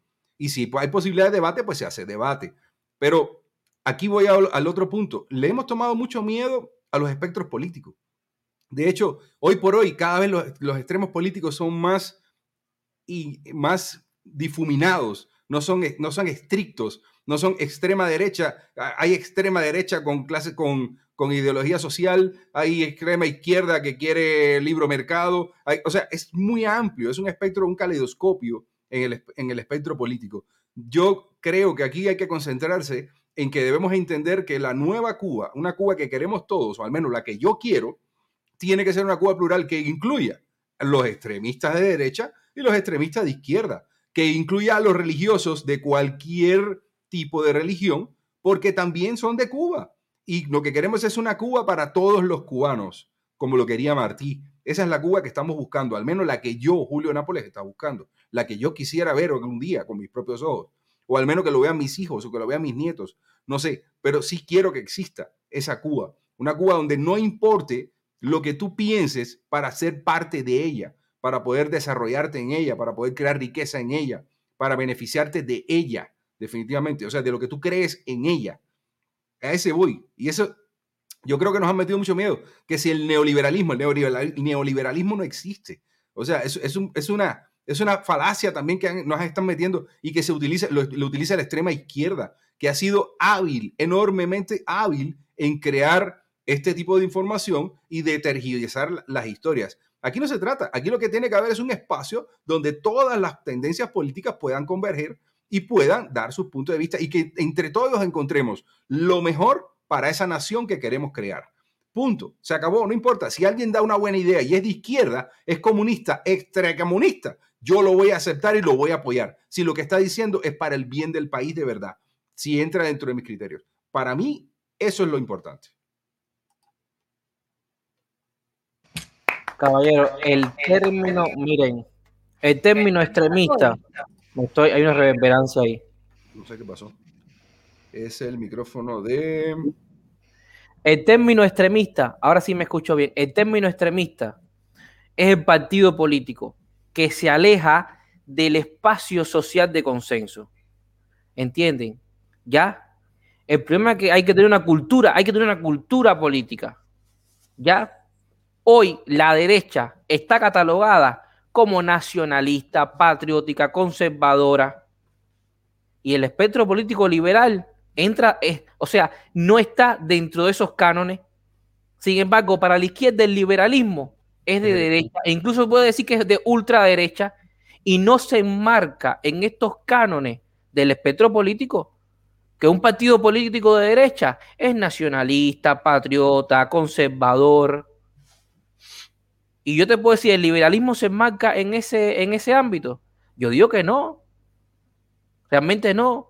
Porque el nacionalismo, el nacionalismo se enmarca en, en cuanto a cuidar el mercado interno, ¿sí? Los actos, digo yo, no sé, los actos aranceles para que no haya, que no haya importación y pueda proteger el mercado, esas, esas políticas proteccionistas de altos aranceles. ¿Y el liberalismo está en contra de eso? O sea, el liberalismo de derecha. O sea, la cuestión está en que, y además nosotros, ningún partido extremista nos va a dar el espacio para hablar, porque están alejados del espacio social de consenso. Por eso no podemos hablar de extremistas, podemos hablar de partidos políticos que nos apoyen, sean de donde sea, de centro, derecho, izquierda, pero de los extremistas no nos van a dar, porque no están, no están abiertos al diálogo y al consenso, independientemente que estén de acuerdo con lo que vamos o no a nosotros plantear, caballero. Por eso es que no podemos hablar nosotros de extremismo de extrema derecha, porque además es que el nazismo tampoco es extrema derecha. O sea, bueno, en fin, nada, además de las políticas, si es que hablamos de políticas intervencionistas, etcétera, etcétera, etcétera. Pero bueno, nada, yo lo que sí, o sea, quien nos dé el espacio de diálogo, que no van a ser los extremistas, sean de izquierda, derecha o de centro, que no, no van a ser estos en cuanto al espectro político, nos den el espacio, nosotros sí vamos a hablar de Cuba, siempre que nos den el espacio. Y si quieren dialogar y si quieren discutir, discutiremos desde pares y expondremos la realidad cubana. Y e, eso, eso es lo que toca, sean de izquierda o derecha. Pero a mí lo que me genera mucho conflicto es el término este de extrema derecha, porque es un término usado y engloba, el, el, para los comunistas el término de extrema derecha engloba a todos los que estén en contra de ellos tengan o no espacio al diálogo, más o menos, o piensen un poco más diferente. Para ellos, todo es de derecha. Y en eso tenemos que ganar nosotros los cubanos, en la batalla cultural, en la que estamos perdiendo hoy en todos nuestros países, en la que tenemos que, ganar y poner todo el empeño en la batalla cultural, porque ahí va a estar de última el triunfo para nosotros los cubanos fuera y dentro de la isla también. Ok, voy a aprovechar. Hablé tres minutos porque a mí me parece que lo que me fueron dos. Bueno, está bien. Voy a, hacer uso de, mi jerarquía. no, eh, ya estamos en los últimos minutos del programa y voy a aprovechar la oportunidad para, me parece interesante lo que plantea Lázaro acá. Lanza una pregunta, dice, ¿qué puedo hacer por mi país? Y que cada uno aporte desde su terreno su granito de arena para ver a Cuba libre. Pues nada, aprovechemos este tema, que me parece interesante, y cada uno tiene sus tres últimos minutos para terminar el programa. ¿Qué les parece? ¿Dónde está Lázaro? Lázaro está, tuvo que salirse. ¿En qué país? Guatemala. Guatemala. ¿Quién quiere comenzar? Las damas primero. Si quieren, yo le entro. Arriba. Ok. Listo. Eh, totalmente de acuerdo. Que, eh, creo que esto es lo que a mí personalmente me ha movido. Creo que eh, usted estaba mencionando algo, Danilo, de salir del closet político. Una cosa es pensarlo, otra cosa es decirlo y otra cosa es hacer por eso que uno piensa y dice. Eh, creo que tenemos que plantearnos esto porque muy independientemente del lugar que nos den o no, tenemos que tener claro qué vamos a hacer. Les voy a decir algo. Muy independientemente de que sea movimiento cristiano de liberación o no, que este es el de Payá, el único que yo he visto con puntos claros ha sido el MCL. Y se los voy a leer rapidito aquí por, por encima, pero estos son algunos, por ejemplo, los que proponen es eh, pedir a los gobiernos y a instituciones, principalmente los gobiernos donde estamos nosotros la diáspora, que se excluya de la, participación del régimen de Cuba en los foros, cumbres y eventos internacionales, que se investigue y condene a Cuba en el marco de derechos humanos de la ONU por las violaciones, que se suspendan todos los acuerdos de cooperación económica y militar de la dictadura cubana, como por ejemplo el acuerdo de la Unión Europea de Cuba, que no se otorguen líneas de crédito al régimen cubano. Sabemos que comercializan, que no les otorguen crédito. Se desestimula la inversión extranjera y el turismo internacional a Cuba. Obviamente esto mueve en turismo, pero bueno. Eh, que se realice un boicot a los productos exportados desde Cuba directamente por el régimen o a través de compañías extranjeras asociadas a la tiranía. Que se decrete un embargo internacional de armas y equipamientos represivos a Cuba, España, eh, se suprima la participación de Cuba en todos los eventos deportivos, culturales, académicos internacionales. Esto sería un golpe muy fuerte. Que no se toquen o revoquen visas a funcionarios de la Junta Políticos Militares y sus familiares, así como a los miembros del Partido Comunista de Cuba y a otros miembros de organizaciones e instituciones que apoyen o participen en actos represivos contra el pueblo. Que se faciliten canales de envío de ayuda humanitaria como parte de esta campaña de aislamiento del régimen y solidaridad del pueblo cubano y crear una comisión internacional de apoyo de la democracia que promueva la ejecución de estas y otras medidas y que vele por el cumplimiento de las mismas las leí todas a full, así como en el 1.5 del WhatsApp, pero lo que quiero decir, hay alguien aquí proponiendo cosas concretas. De cuando escribamos una carta a la ONU, de cuando escribamos una carta a lo que sea, que pidamos cosas concretas, no solo que se pronuncie, porque pronunciarse no va a hacer nada, pero si le decimos, eh, corten la línea de crédito, eh, no sé, o sea, están violando realmente derechos humanos al tener misiones médicas que están explotando a los, médicos cubanos dentro del territorio nacional. O sea, planteemos estas cosas, señores, seamos ya concisos. Y creo que aquí es donde la diáspora puede hacer algo. Creo que aquí es donde la diáspora podemos jugárnosla. Creo que este es nuestro papel, señores, que no es solo hablar y que no es solo, sí, hacer conciencia es parte uno, va, parte B. Estar unidos con Cuba para hacer algo es esto. A mí me parece que al menos el MCL ha planteado esto y está muy interesante de analizar, le podemos dedicar un programa a esto. Ese es mi punto. Danilo. No sé, veo a William muy serio, muy meditabundo, muy pensativo.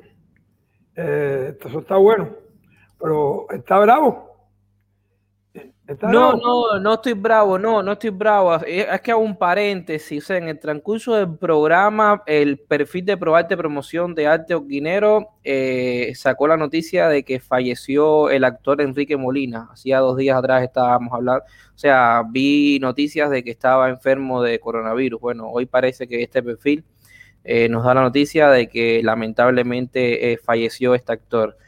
Y es que indiscutiblemente, con tan pocos casos que saca Cuba de muertos cada día encontramos estas personalidades que definitivamente están muriendo. O sea, una vez más indirectamente estamos viendo que, son más realmente, porque eh, entre estas 100 personas entran gente muy querida para nosotros, gente que, conocemos y encima, no sé, actores que todo el mundo conoce. Cuando esas cosas pasan, caballero, eh, con grandes enfermedades, eh, son mucha gente la que está muriendo cuando nos tocan de cerca tantos muertos. Era bueno hacer, la acotación eso y tenía también un video que podíamos reflexionar, pero bueno, lo podemos dejar el miércoles y pasarlo un momentico, eh, interpretar las palabras de este médico que se lanzó a la televisión a decir para mí una desfachatez, pero bueno, podemos después analizarlo para el miércoles, lo vamos a dejar cuando estemos eh, nuevamente en el tema como en la primera parte. Recientemente murió también mi amigo poeta Marino Wilson High, un gran poeta santiaguero, un erudito, ¿eh? Y también lo sentí mucho, nos criamos juntos desde chicos. Han muerto varias figuras en Cuba y hay muchos que están mal. Estos son problemas del sistema de salud y problemas también a veces de desinformación. Todos sabemos que el virus, el virus, si tú no vas a buscar, no te llega. Si no está aislado, tiene más posibilidad de agarrarlo. Cuestiones que en la Cuba actual son muy difíciles. Poder estar aislado como estoy yo acá en esta casa, lejos del mundo. En la isla es más difícil más allá del sistema de salud bueno, malo, regular. Problema de cuarentena. Eh, yo no tengo mucho que agregar, me pareció muy interesante el debate sobre extrema derecha, extrema izquierda.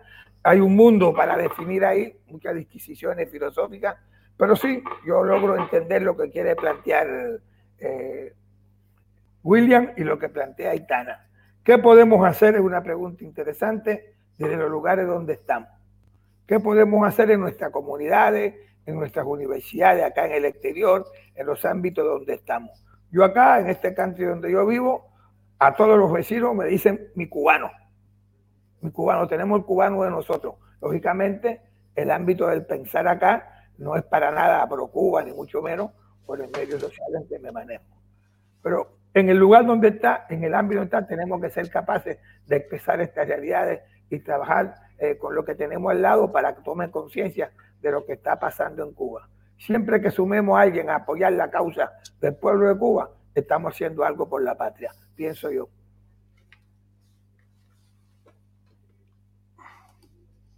Ok, ¿alguien más a hablar? William, ¿quieres aportar a la pregunta de Lázaro y estás muteado? Eh, yo para mí apoyo total, totalmente eh, los puntos del movimiento cristiano de liberación. ¿Por qué? Porque tiene muchísimo tiempo, porque hay mucha gente responsable, porque Osvaldo Payaya dio su vida eh, por el movimiento, porque tiene la plataforma Pasos de Cambio, porque también tiene la parte Cuba Decide. Me parece que es muy serio lo que están haciendo. Eso y unirnos a esta batalla cultural, la batalla cultural que tenemos que dar todos los cubanos por aprender un poco más de la realidad cubana para, poder pararnos en estos púlpitos, de cualquiera que nos dé, y poder con mucho, con argumentos, con argumentos, poder derribar estos muros que la izquierda ha sembrado por toda América, la izquierda acompañada por, eh, eh, por Cuba. Y, bueno, sí, sí, definitivamente. Pero la batalla cultural definitivamente hay que formarse, caballero, con, con estos espacios. Ok, me parece. Bueno, creo que para cerrar voy a hacer mi comentario.